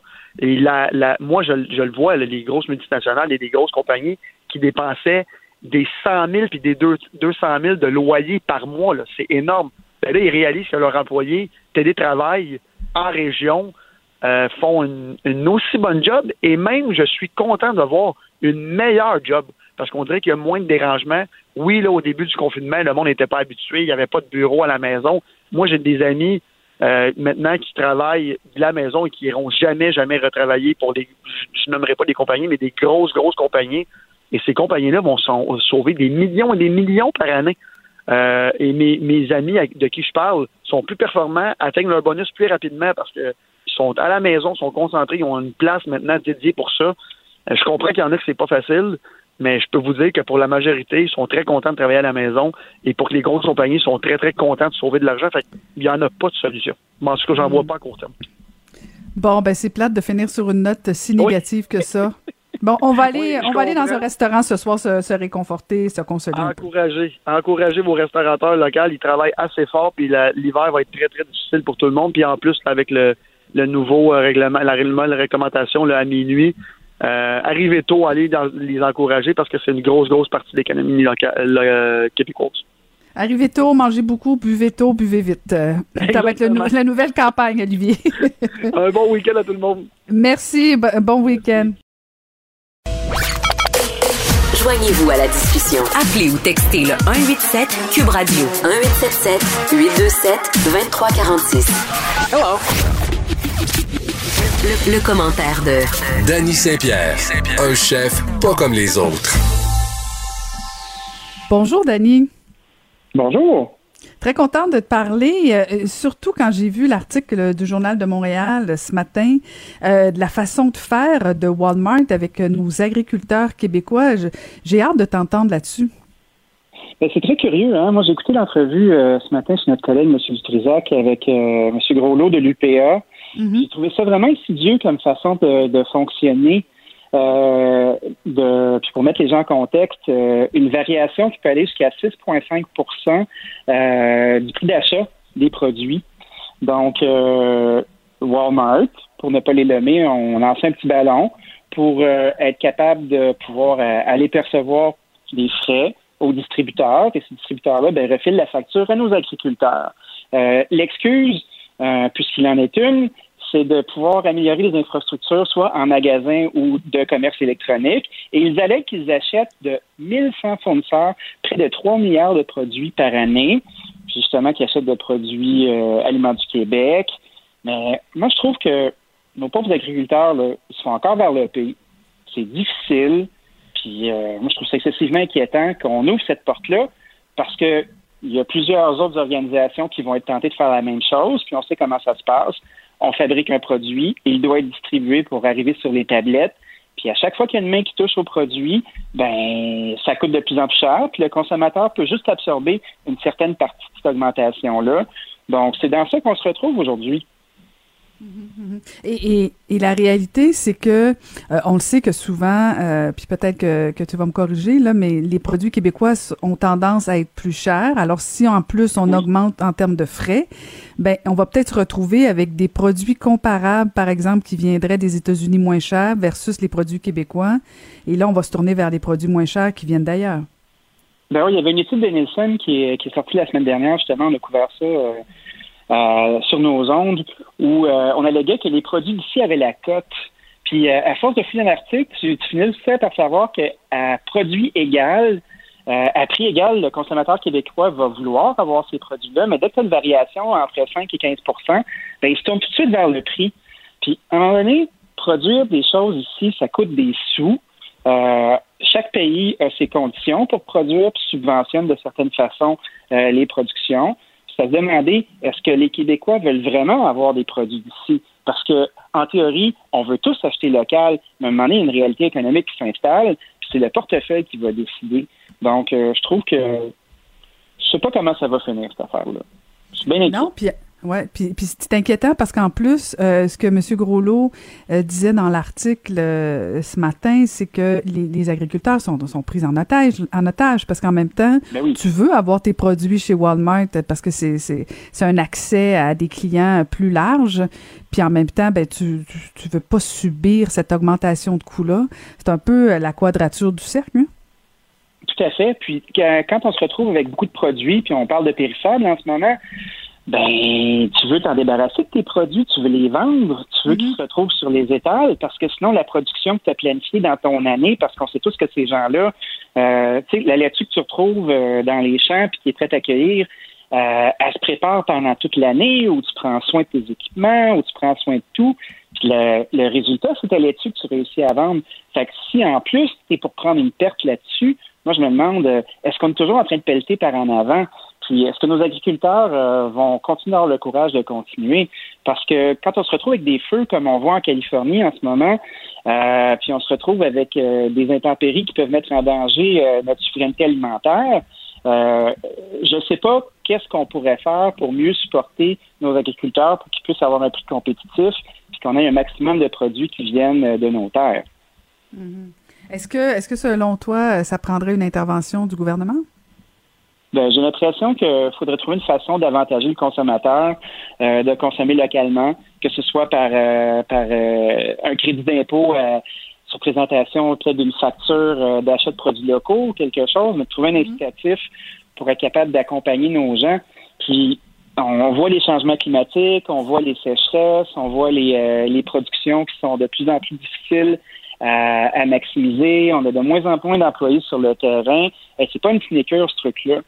Euh, je me demande comment on va être capable d'avoir plus de stock, puis comment on va pouvoir encourager aussi la relève. Euh, il y a beaucoup de, jeunes en ce moment qui travaillent avec leurs parents.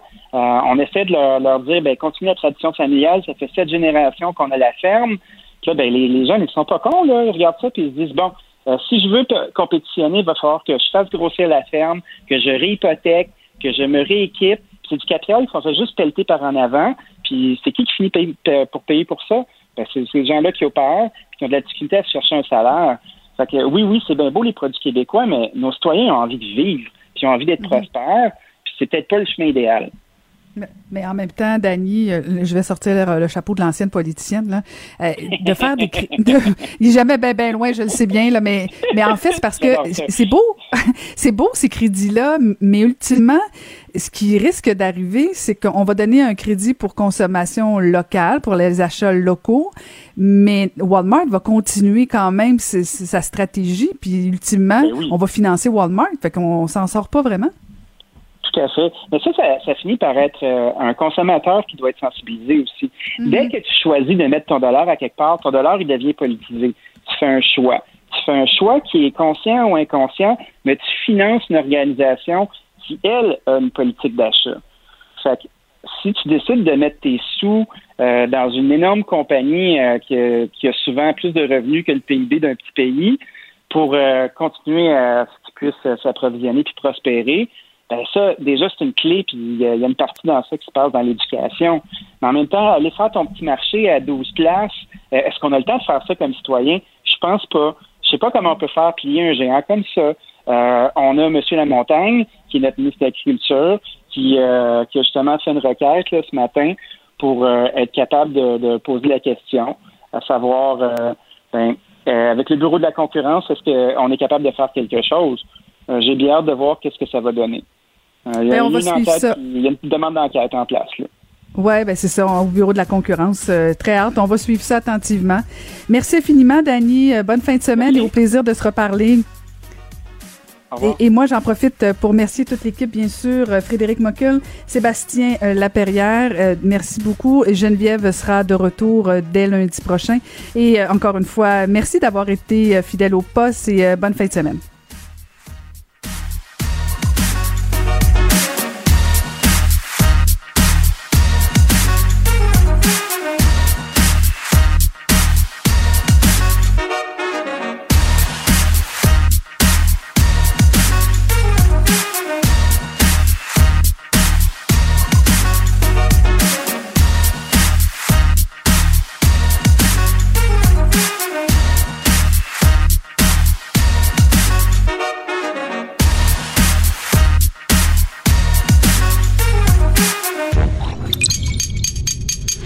Radio.